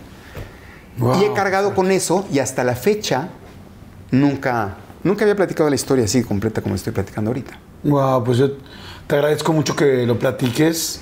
Nosotros siempre tenemos, bueno, yo siempre tengo el objetivo de cuando platico de, pues de no juzgar nada, pero sí de conocer las cosas, ¿no? De saber qué pasa, ¿no? Estoy seguro que mucha gente que quizá tenía, oye, es una persona extremadamente querida, igual que evidentemente Victoria, y, afortunadamente vemos tu vida, pues feliz, con Aitana, con Alessandra, con tus cuatro hijos, que eso es algo precioso pero no sabíamos todo eso. Entonces es muy padre también que la gente sepa, ¿no? Y, te digo, no se trata de juzgar en qué momento se hizo no.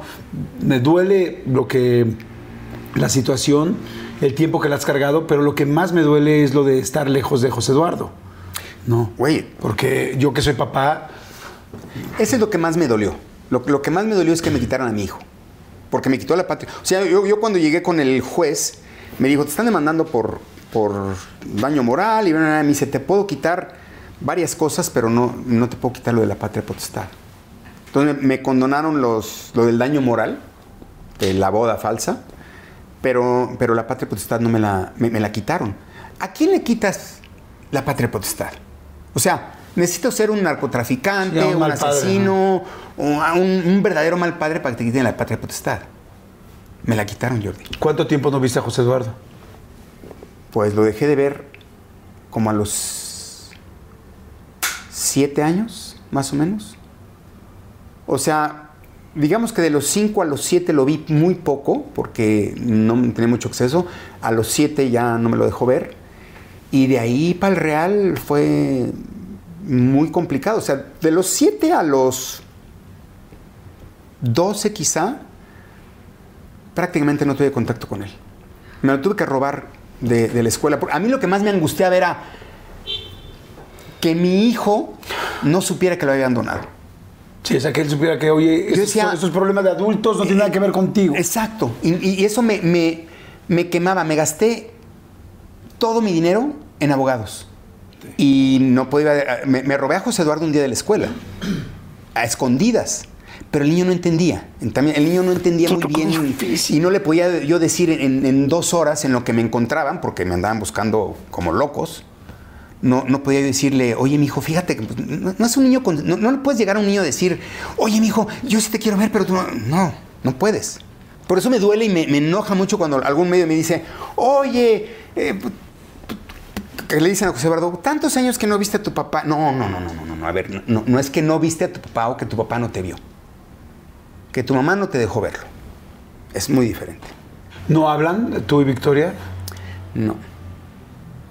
O sea, nunca pudieron sentar, ahora que ya José Eduardo es un adulto y que ya afortunadamente tienen... No, porque como ya la, la- la relación es directamente con él.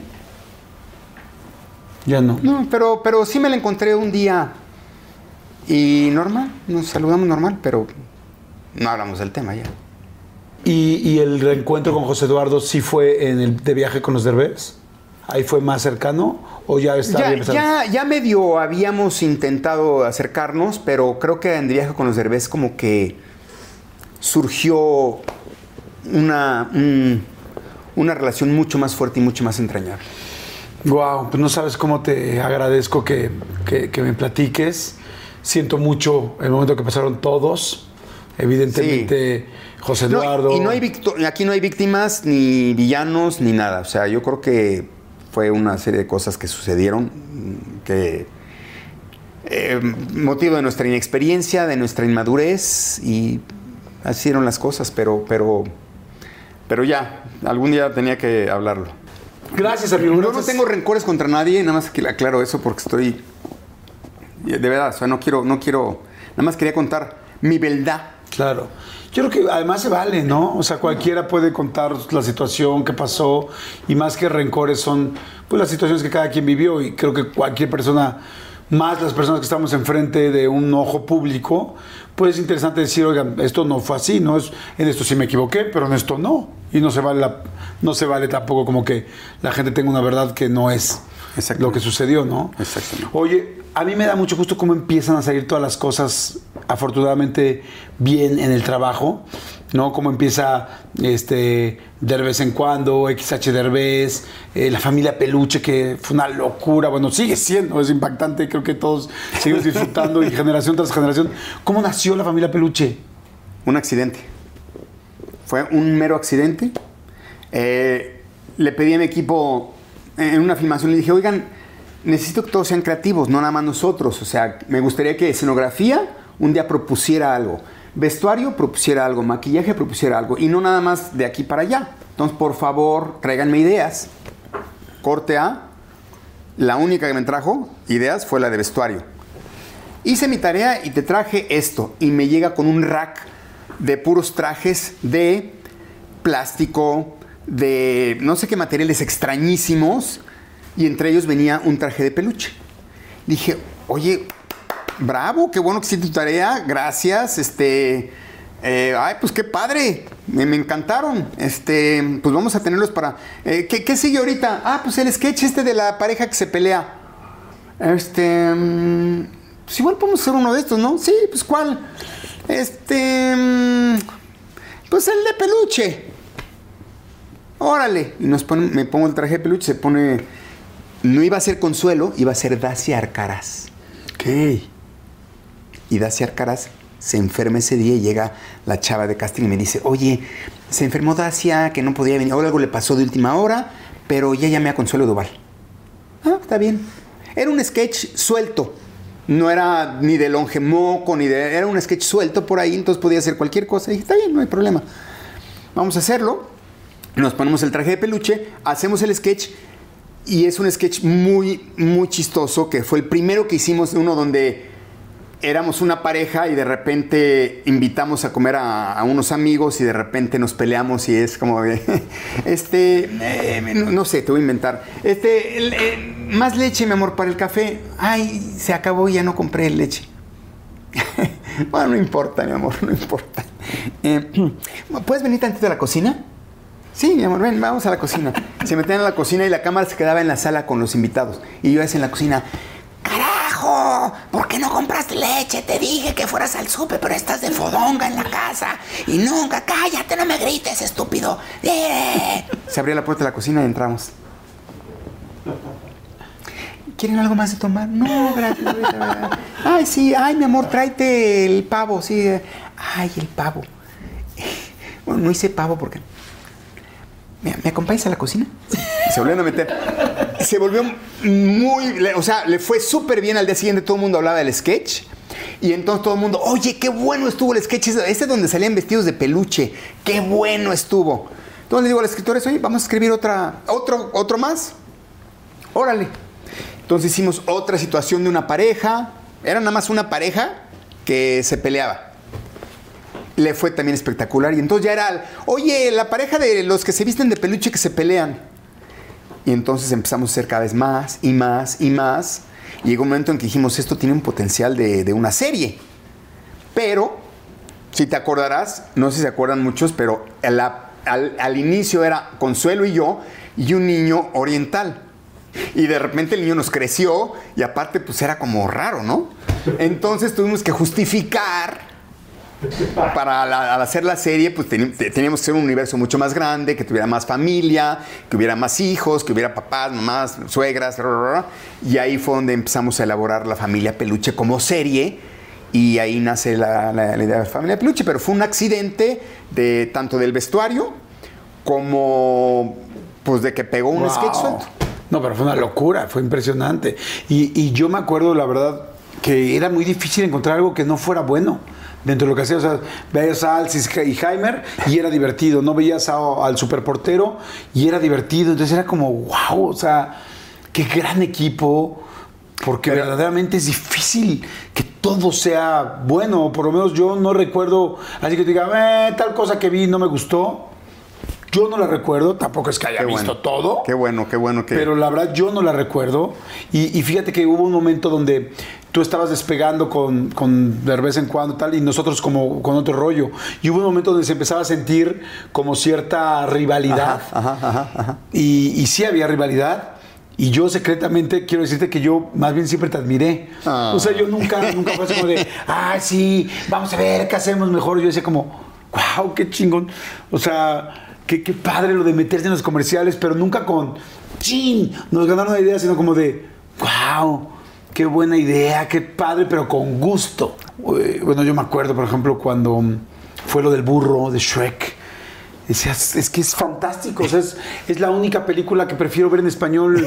Digo, no, no es la única, pero es de las que prefiero seguro ver en español. Y creo que hasta el mismo director de la película, no sé si es Katzenberg o quién es, Katzenberg, sí. este, que decía, es que es mejor ver, o sea, veo que la gente se ríe más en español que en inglés, ¿no? Y el, eh, todos los chistes, y el me aburro y no, y el mesa, mesa que vas a hablar, porque se todo, la burra, la burra, le traigo a la burra, o sea, pero todos los chistes fue algo como, como que la vida te fue poniendo en los, en los spots para que la gente viera, y con, con la creatividad que siempre tuviste. Pero fue necedad, Jordi, porque empe- empecé yo a doblar por primera vez eh, eh, con la película de Mulan. Ajá. Y yo me acuerdo que la primera vez que llegué me decía emparedado. Le dije, oye, aquí dice emparedado. Nadie dice emparedado. Eh, pues no puedo decir sándwich. No, no, por, bueno, torta. No, no, no, puedes cambiar un punto ni una coma. Y a partir de ahí, cada vez que me daban para un doblaje, yo estaba de necio. Déjame, por favor, déjame cambiarle, déjame meter un chiste, déjame, déjame, déjame, déjame. No. Y cuando llega Shrek, primera vez en la historia y, en México, nunca se había hecho eso, insistí y dije, no habrá manera de que me dejen meterle. Ah, sí, déjame hablar con la... Y Katzenberg, que era un señor visionario, la verdad, me, me da chance de meterle mano al script.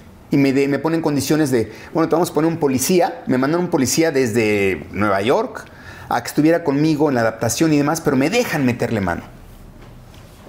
Y gracias a eso y a mi necedad de que estuve queriendo siempre cambiar las cosas, se logra un proyecto tan lindo como es Shrek, en donde el burro, pues es un burro mexicano que tiene un modismo mexicanos y, y que, que habla como hablan los burros.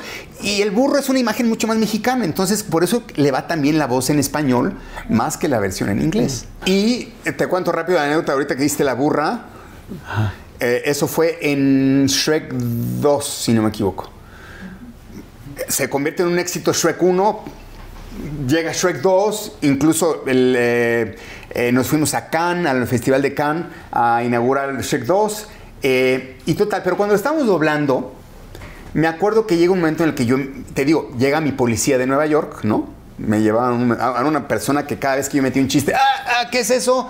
Explícame, tradúceme y fírmame aquí. Y, me decían firmar. Entonces me acuerdo que cuando viene lo de la burra, se me, se me ocurre y estaba de, de moda en todos los antros el mesa, mesa, mesa, más. Y entonces digo, ay, voy a meterle, eh, le mando, le mando, le mando a la burra. Vamos a meterlo, órale, va, va, va. Y me dice, ay, pero eso qué, que no, no, música no, nos pueden demandar. Le digo, ay, Por favor. Let me tell you. Let me explain to you. Y entonces le empiezo a contar, mira, esto nació en un, en un congal en, en- en Veracruz. En un, en un table, en un table, en un pueblito, en- o sea, estos güeyes, cuando vean que su tema del congal del table Está está, en Shrek. en Shrek, en Hollywood a nivel mundial, o sea, van a ser los más felices. O sea, me, me- me van a amar a mí y a ti y a todo mundo. Entonces, no, no, no, pero no, fírmame aquí. Me firma. Cla- Claro, güey, o sea, mi Yo sé, gente. es mi gente. Mi gente, mi- o sea, me van, a, me van a hablar para felicitarme. Firma, ay, te firmo, órale, va. Corte, ¿ah? Demanda. No. ¿De los del Congal? ¿De los del Congal?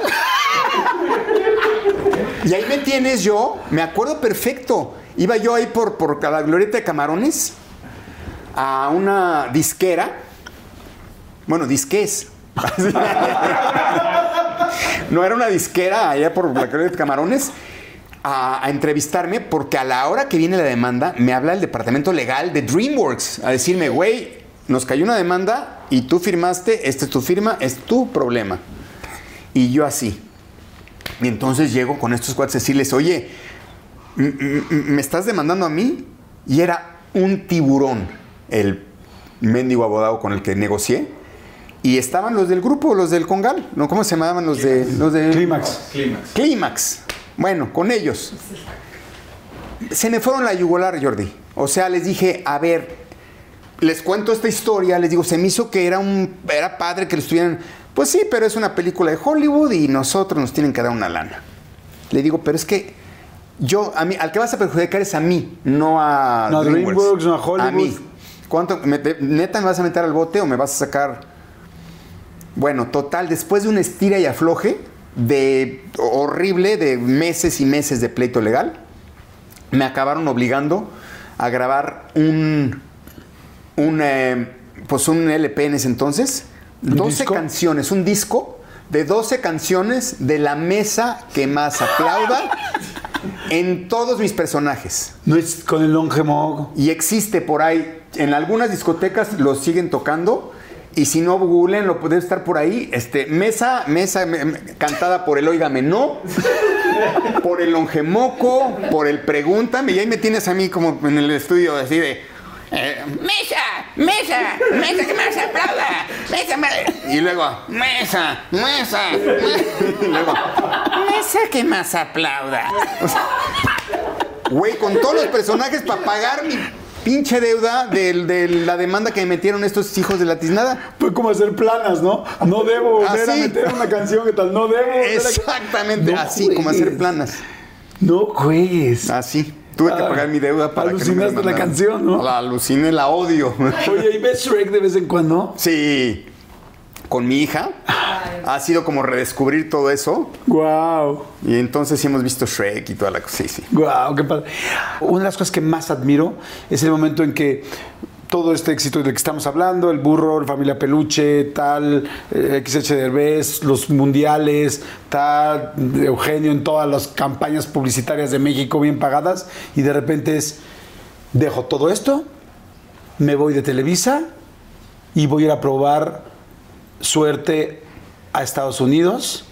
Y yo tuve la suerte de irte a ver a un latinólogo a Broadway por invitación de Adal, que Adal me dijo, oye, ya ves que Eugenio está haciendo tal. No, ¿quieres venir? Claro, sí, vamos. No sé por qué estamos en Nueva York, fuimos de viaje, no tengo idea. ¿Quieres venir? Claro, qué padre.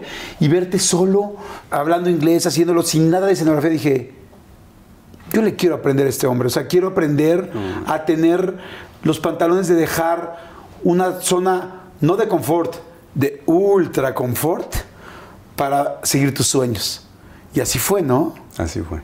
Así fue. Fue una decisión la más difícil de mi carrera. Me acuerdo que me, todo mundo me dijo, es una tontería. Vaya, mi contador me dijo, Eugenio, vas a dejar tu sueldo en Televisa, eres de los actores mejor pagados de Televisa, ¿lo vas a dejar? O sea, va- vas a ir a un lugar donde vas a empezar de cero, donde no... O sea, no eres un niño, tienes una familia, tienes... ¿Vas a tirar tu patrimonio a la, basura? Y yo sentí algo dentro de mí que no te puedo explicar, Jordi.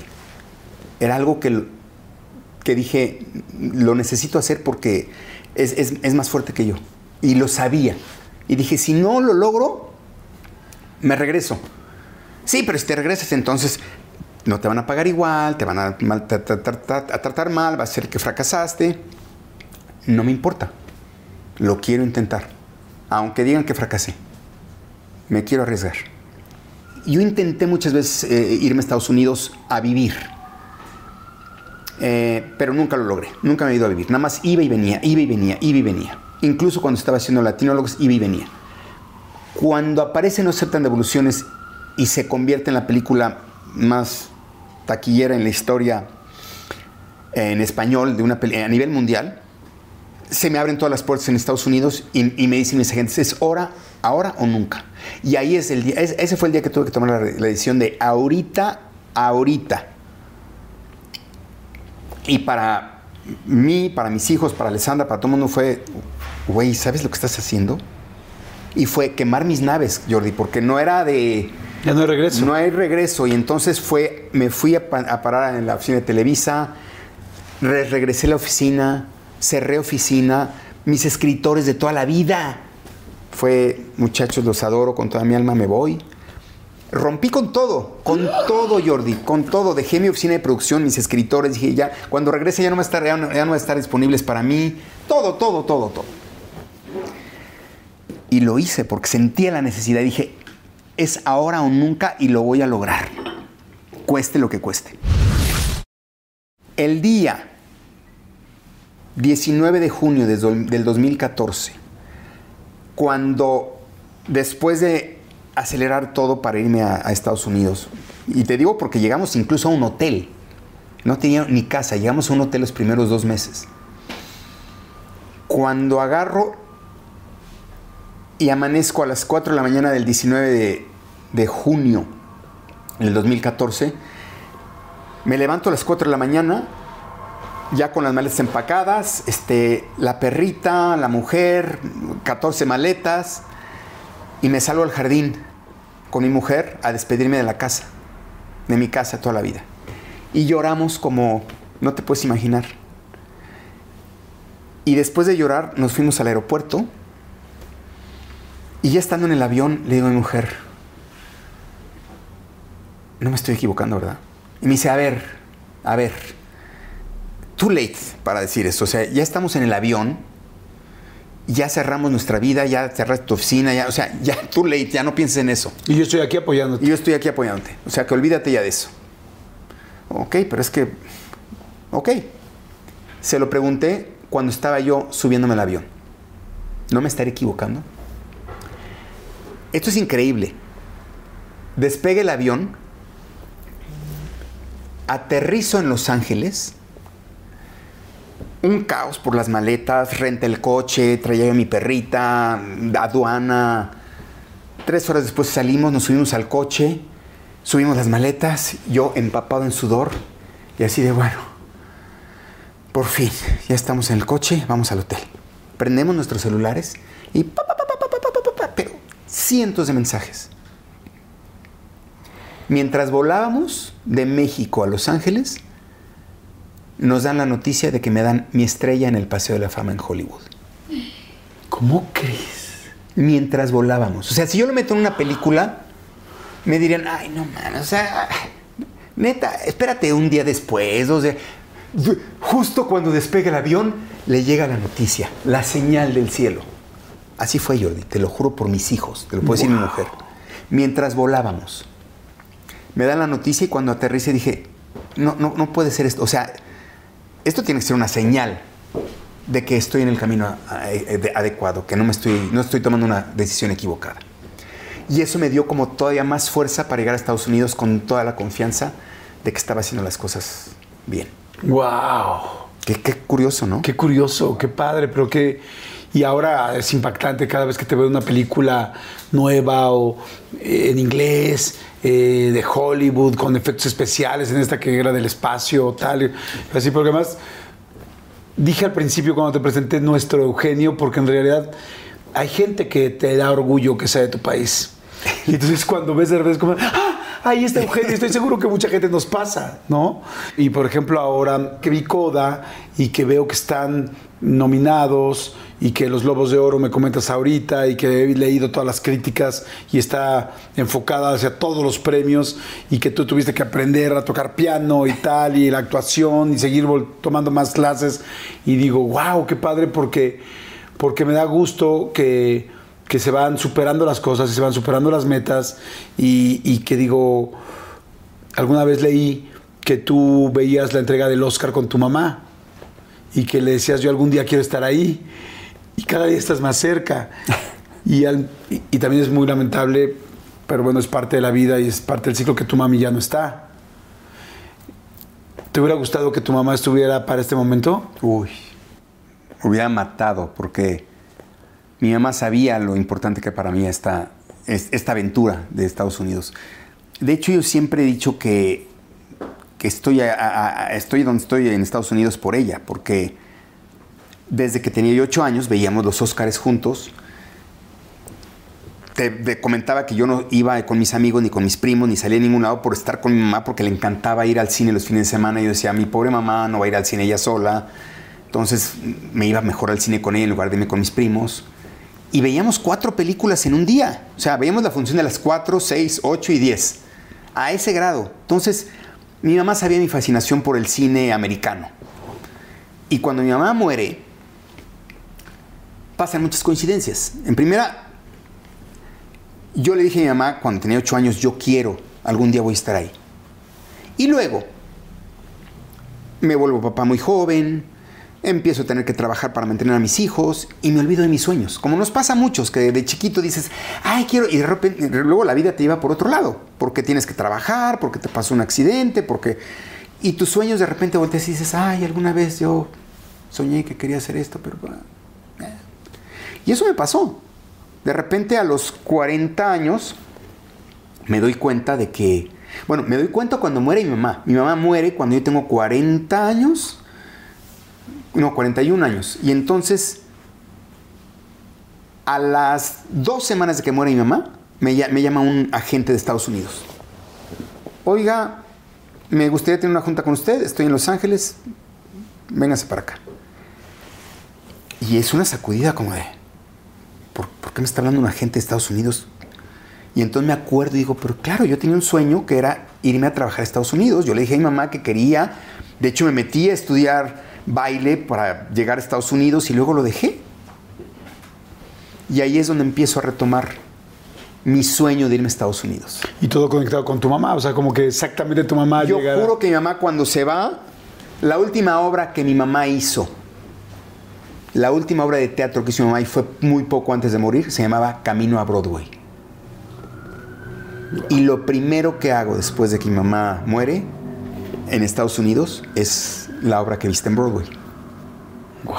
Y luego mi mamá, a los pocos meses que muere, eh, se, me da, que me habla este agente y todo eso desencadena lo que ahora es mi carrera en Estados Unidos. Entonces hay muchas coincidencias, no me quiero quedar aquí tres horas, pero yo siento que mi mamá desde arriba me fue así como de, órale, vas. ¿Y, y recuerdas lo último que te dijo tu mami antes de morir? O sea, ¿cómo fueron esos últimos? ¿Hubo mensajes finales? Mi mamá y yo éramos así, uña y mugre, muy cercanos. Eh, me apoyó, era, era, mi mamá y yo nos apoyamos mucho porque no sé si te pase o alguna vez te pasó con la familia que de repente ya va a empezar mi programa y luego no, todo el mundo corre a... a todos nos ha pasado, ¿no? Oigan, yo produje esto, yo salí y, ya, va a empezar, ¿no? Entonces mi pobre mamá sí era, mi mamá desde que estaba en sus novelas era, ya va a empezar la novela y les hablaba a las muchachas, ¿no? Muchachas, ya vénganse, eh, deja de limpiar ahorita, luego, ya va a empezar la novela. Eh, y a mi papá, papito, ya va a empezar la novela. Y, empezaba la novela y nadie se sentaba. Y ahí iba yo. Y siempre estaba con mi mamá y la agarraba de la mano. Cuando empezaba mi programa y empecé a ser yo famoso, entonces, eh, ya va a empezar mi programa. y nadie venía más que mi mamá. Entonces como que nos entendíamos mucho en ese aspecto. Y este, total, que er, éramos un mugre, pero te, lo digo porque eh, cuando, bueno, cuando muere mi mamá, eh, que me preguntabas si me dijo algo, toda la vida platicamos de mi carrera, pero me acuerdo que mi mamá me esperó para morir. Y es algo que nunca se va a olvidar. Mi mamá murió de cáncer en los pulmones. Y ya cuando estaba en sus últimos momentos, eh, me acuerdo cuando dijeron en, el hospital, ya no tiene caso que esté en el hospital, mejor llévensela a su casa y que muera en donde ella quiere estar más a gusto.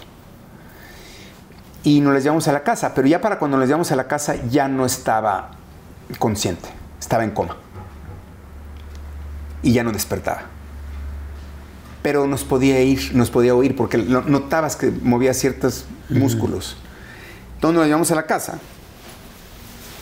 Y la verdad es que las últimas semanas fueron de mucha expectativa porque nos decían en cualquier momento se puede morir, pero mm, sí, no, no, sí. Y no pasaba, y no pasaba, y no pasaba, y estábamos todos pendientes. Y me acuerdo que un día agarro y, y- y le digo a mi hermana, me voy a cenar porque ya, ya tengo hambre, me voy a cenar, tú te quedas con ella. "Ah". me salgo a cenar y me voy hasta Polanco a cenar. Estoy en el restaurante, me encuentro al teacher, por cierto, en el restaurante este ese día. Y a media cena me habla mi hermana y me dice, mi mamá acaba de entrar en una crisis, Corre. córrele porque acaba de entrar en una crisis, eh, ya está la enfermera y le están tratando de mantener viva, pero parece que ya se nos va. Córrele. Bueno, aventé todo, así pagué la cuenta desde Polanco. O sea, yo creo que de que me habló mi hermana que llegué, tuvo que haber pasado media hora, 40 minutos. Cuando llegué con mamá, subí corriendo las escaleras, llego, entro y le digo, ¿está viva todavía? Me dicen, sí, todavía está viva. Le agarro la mano y le digo, mamá, aquí estoy.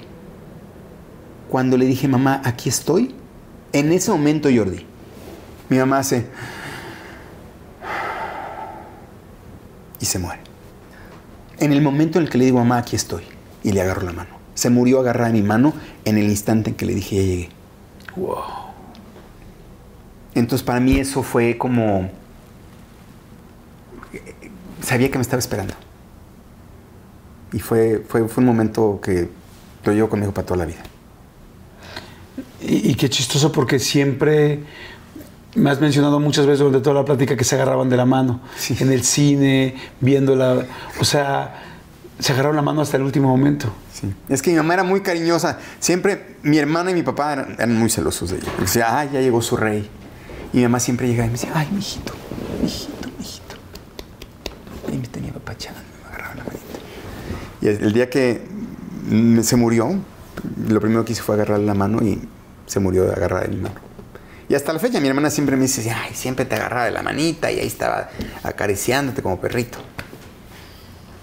Era el consentido, según toda mi familia. Sí, la verdad sí era el consentido.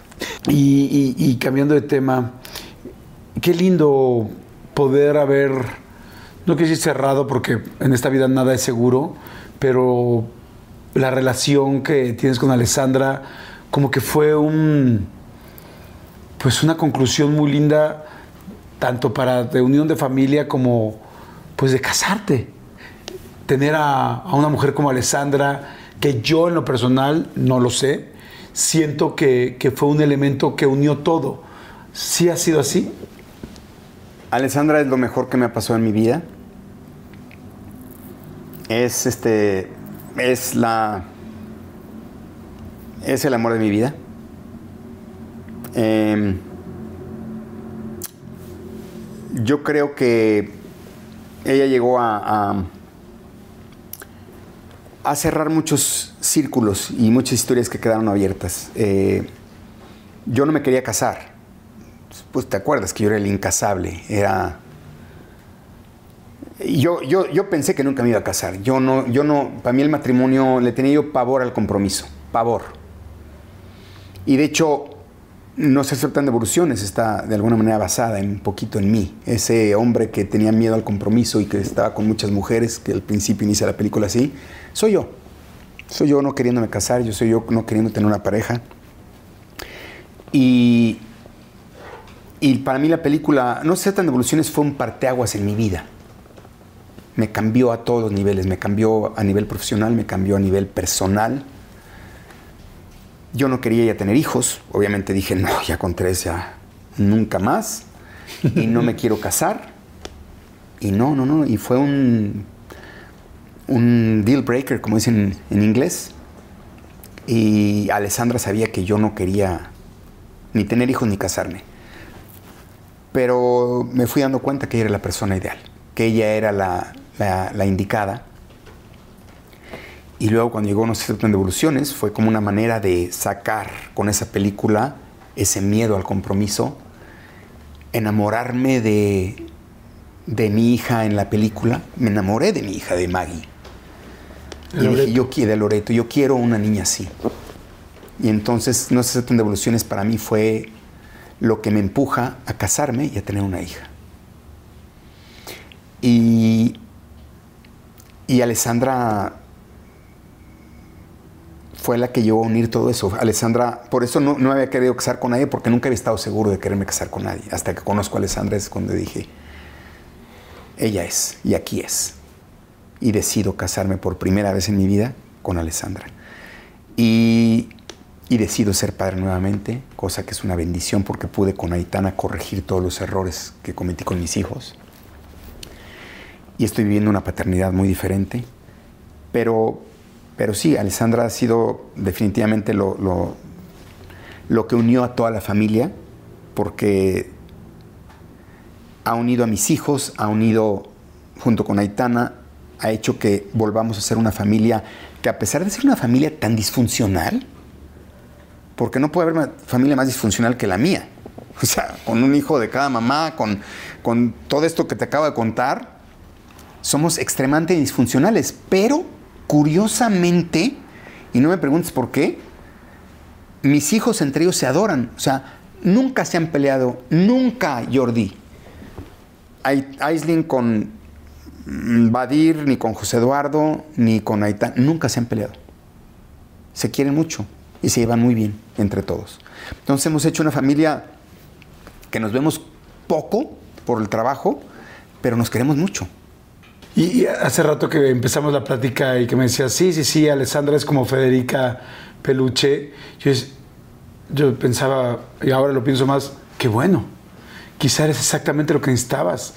O sea, me has ido platicando a lo largo de la entrevista de ella y es una mujer con carácter, una mujer que sabe lo que quiere, que si te pregunté y no sé si salió a cuadro o no, pero dije, y ella come tan sano como tú me dijiste, para nada, ella come lo que ella quiere, como ella quiere, hay dos supers, hay tal, y me dice y tal, y yo, y yo, y yo, y yo digo, claro, o sea, habemos hombres que necesitamos a alguien con carácter, eh, con alguien que no solo que, que deje que las cosas se vayan llevando, sino que sabe llevar sus propias cosas y que pone en orden y nos pone en orden. Y nos pone límites. En cier- A, a mí, me- a mí me puso muchos límites, me ha puesto muchos límites y creo que era algo que yo necesitaba, porque no lo tenía y estaba muy acostumbrado a hacer lo que yo quería. Y ella me puso límites y me los pone hasta ahorita, o sea, ella es de las que me dice, oye, o sea, ella es dura. Ella, ah, no, tú- tus dietitas es tu, tu problema, a mí no me hagas comer lo que no quiero. O sea, es muy, es muy directa, es muy dura, es muy simpática también, es muy chistosa, tiene unas manías espectaculares. No le gusta poner el aire acondicionado en números pares. Hazme favor. ¿En serio? ¿No le gusta poner el aire acondicionado en Es números un pares? problema, Jordi. Si tú pones el aire acondicionado, si voy en el coche y pongo el aire en 70, o se- bueno, es porque allá es el, está en grados eh, Fahrenheit. Fahrenheit. En 70 o 72 o 74, Jordi, es un pleito muy fuerte. Tú vas a pensar que te estoy exagerando y vas a decir, ay, no mames. No, es real. Se enoja y se enoja muy fuerte. Porque está en número par. Tiene que ser número non. 71, 73, 69, lo que quieras. No puede ser número par porque se pone muy mal. Muy mal. ¿Sabes? Ella la marcó una canción de José José. Estoy seguro, porque nunca me lo ha dicho, pero estoy seguro. O sea, la primera, el- el primera, la primera discusión que tuvimos ella y yo fue un día que se me ocurrió decirle, ay, mi amor, te quiero mucho. Y hasta el día de hoy, Jordi, es motivo de pelearnos, pero grave, grave, grave, grave, si yo le digo te quiero. Porque dice, no es lo mismo querer que amar. Como José José. ¿Sí? ¿Y tú no tomas? No. Pero no está o sea, no está, no es, o sea, imagínate que tú le dices a tu mujer, se me hace, se me ha llegado a salir y tiemblo, Jordi, yo, tie- yo tiemblo cuando de repente, sí, ay, mi amor, yo también, yo te quiero. Te, te amo. Ya, ya, ya, ya, ya, decir te quiero es como si haber- haberle dicho eh, Victoria o Dalila en lugar de haber dicho Alessandro, o sea, se pone muy mal. O Sara. O Sara.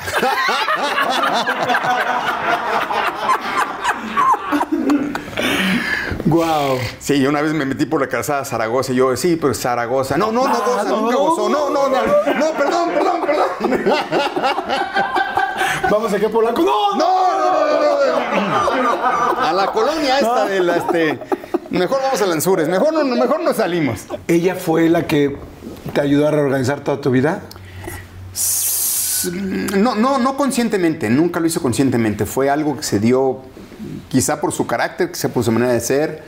eh, pe- pero sí, siempre ha cobijado a mis hijos como nadie, la verdad. Yo, yo la verdad, eh, bueno, te quiero agradecer todo el tiempo, sabiendo la cantidad de trabajo que tienes. Eh, hemos estado pues platicando mucho de esta entrevista que afortunadamente hoy la podemos dar. Y, y yo creo que a mí hay algo que te he platicado de varias cosas que pues que nos gustan de tu trabajo, que estoy seguro que toda la gente que nos ve admira desde lo que estábamos platicando desde el principio hasta pasando por el burro y llegando a las nominaciones, a las, espero, muchas nominaciones de ahora que vamos a festejar todos, pero, pero sobre todo hay algo que me gusta mucho y que te agradezco mucho en esta plática y es la sinceridad. El, eh, el ser una persona abierta, donde todo el mundo nos hemos equivocado y donde yo no creo que haya un solo padre o una sola madre que no nos hayamos equivocado, ¿no? Y que no de repente tengamos que organizar las cosas que quizá en un principio no teníamos ni la experiencia, ni la expertise, ni, ni la madurez a veces para poderlo hacer. Y quiero nada más terminar esta plática. Voy a quitar un segundito este café porque nunca te lo tomaste. Este ya está frío. Pero con algo que, que me parece que representa muy bien este momento que, que estás viviendo y que ha costado mucho trabajo hacerlo. Y es, es tu foto, pero me gustaría que más que nos ayudaras a nosotros, te ayudaras tú a ver cómo podemos ir armando una vida y cómo las personas, como todos nosotros, pues nos equivocamos, tomamos buenas decisiones, a veces no tan, a veces no tan buenas, pero que todos podemos ir corrigiendo, ir mejorando. Aquí está Badir, aquí está Itana, aquí está Aislin, aquí está Alessandra, aquí está José Eduardo. Evidentemente están todos, está tu papá y tu mamá. Y creo que sería interesante ver cómo fuiste organizando el momento en el que estás hoy, porque yo sé que hay muchas parejas y muchas personas que dicen, es que yo me equivoqué de esto. Sí, todos nos equivocamos, pero también todos podemos volver a organizarnos y hacerlo bien. Ponlo en el orden que tú quieras. ¿Cómo empezó? ¿Quién ayudó? ¿Quién fue acercándose? ¿Quién estuvo más alejado? Y haz este rompecabezas de vida. Yo quiero decirte que estás muy cabrón. Eres un gran entrevistador, eres un, gran ser humano, pero er- er- eres, pues principalmente eres un gran ser humano. Y te quiero y te admiro. Y no sé qué tienes, pero tienes magia. Y no cualquiera la tiene, Jordi. Te lo digo en serio. Por eso todos los que venimos aquí contigo hablamos y decimos lo que decimos. La Gracias, última, vez que estuve, gracias. la última vez que estuve en tu programa me regalaste un cuadro. Que cualquier persona... ¿Sabes cuántas veces he ido a entrevistas y cuántas veces me han dado cosas? Y acabas no sabiendo, no sé, las dejas por ahí. El cuadro que tú me diste está colgado en mi recámara. Porque me diste un cuadro con una foto de Cachún Cachún, que era el inicio de mi carrera.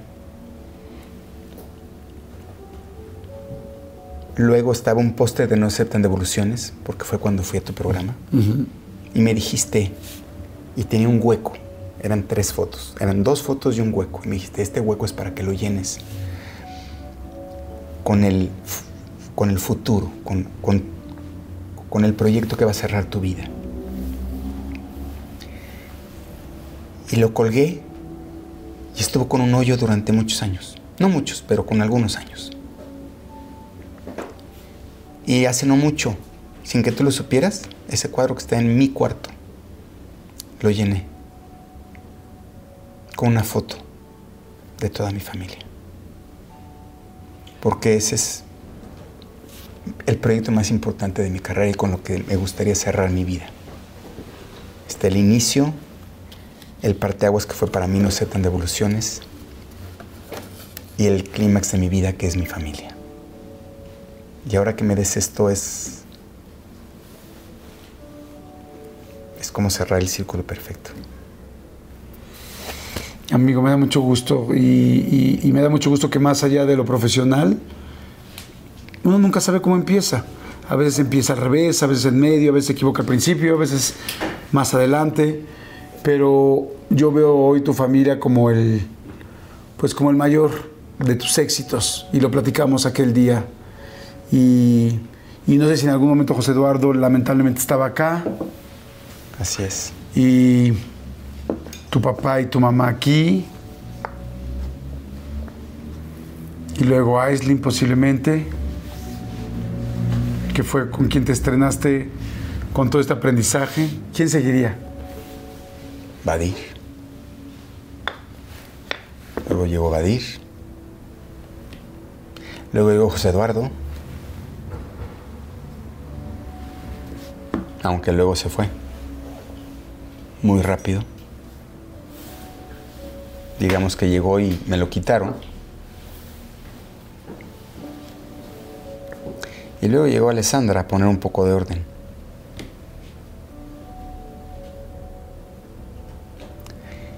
Y ya con Alessandra llegó, llegaron, bueno, Alessandra también fue quien me trajo a Fiona, que al día de hoy te puedo decir ella que según toda mi familia, lo número uno en mi vida es Fiona. Voy a contar esta anécdota porque es muy chistosa. Estábamos en un restaurante y Alex estaba quejando, como siempre se queja, de que Fiona es lo número uno en mi vida. Me dice, en la vida de Eugenio, lo número uno es Fiona. Y después su trabajo y después los demás. Pero Fiona es lo más importante en su vida. Y entonces todos, ay, no, no digas eso, no, su hija. Eh". entonces, no, quiere más a, su, a Fiona que a su hija. Y entonces yo en el restaurante delante de todo el mundo y con una sinceridad absoluta dije, no, no, no, no, a ver, a ver, a ver. No, no, no, yo no quiero más a Fiona que, que a Aitana. O sea, las quiero igual. y se rieron y, y, bueno, se hizo un silencio entre que se rieron y luego y fue una anécdota real, o sea, me salió del corazón. No me di cuenta de lo que había dicho hasta después. ¿qué, pero qué dije? O sea, les quiero igual que tiene. Pero bueno, quiero mucho a Fiona. y luego llegó Aitana a los pocos después de, Fiona y ahora mi nieta. En ese orden. Y ahora, no, pero antes de que llegara mi nieta regresó José Eduardo a mi vida. Y a él la cereza en el pastel, Kailani. Pues ahí está. Ese es, ese es tu momento actual. Mi universo. Este es tu universo. Este, del otro lado es.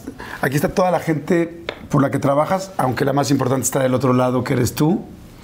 Y afortunadamente, gracias a don Eugenio, a doña Silvia, a Gaby, que te dio a, a Aislinn, a, Silvana. a Silvana, a Victoria y a Alessandra, que pudo unir todo esto, y evidentemente a ti, porque no es que todo el mundo haya organizado la vida, sino son muchos años de trabajo, muchos años de madurez y yo hoy, más allá que cualquier otra cosa profesional, quiero felicitarte por esto, porque mucha gente nos pasa eso, nos equivocamos.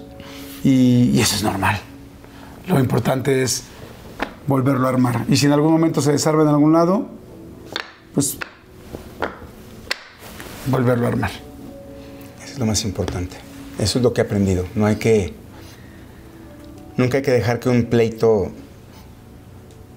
separe a tu familia. Y eso es algo que ojalá cada Navidad siempre lo digo cuando me dicen algún consejo que le quieras dar a la gente, le digo cualquier rencor que haya, que todos tenemos rencores con alguien, hacerlos un lado para, sobre todo si es familia, porque nunca sabes cuánto tiempo vas a estar con esa persona cerca en este, en este plano. Claro, hoy tienes la oportunidad de que todos estos cuadros están aquí y evidentemente no quiero mover ninguno. Bueno, estos ya no están en este terreno, pero en algún momento, lamentablemente por la ley de la vida, algunos de esos cuadros no van a estar. Exacto. Entonces aprovecharlos mientras están juntos y disfrutar lo que te has forjado y lo que tienes hoy. Felicidades, amigo. Gracias por tu tiempo, gracias por la buena vibra, gracias por nuestra desvelada. Porque Vale mañana... la pena. Vale la pena. Gracias, amigo, muchas gracias. Y gracias a ustedes, gracias a todos ustedes por, por estar aquí, por ver cada semana, por estar pendientes y, y por regalarnos su tiempo, que es lo más importante. Gracias, amigo, gracias a toda la producción que siempre estamos aquí, que todos estamos al pie del cañón, que somos poquitos, pero, pero siempre muy emocionados. Y estamos aquí con muchas ganas de, de seguir haciendo más cosas. Gracias, Tara Boutique eh, Hotels, por siempre, también lo dije en inglés por ti. Este.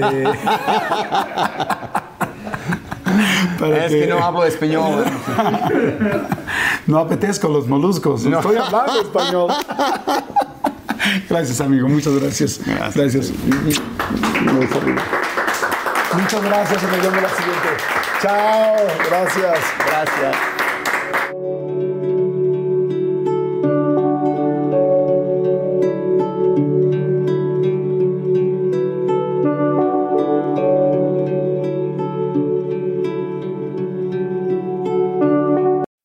When you need mealtime inspiration, it's worth shopping Kroger, where you'll find over 30,000 mouthwatering choices that excite your inner foodie. And no matter what tasty choice you make, you'll enjoy our everyday low prices, plus extra ways to save, like digital coupons worth over $600 each week. You can also save up to $1 off per gallon at the pump with fuel points. More savings and more inspiring flavors make shopping Kroger worth it every time. Kroger, fresh for everyone. Fuel restrictions apply. Look around. You can find cars like these on AutoTrader. New cars, used cars, electric cars, maybe even flying cars. Okay, no flying cars, but as soon as they get invented, they'll be on AutoTrader. Just you wait. AutoTrader.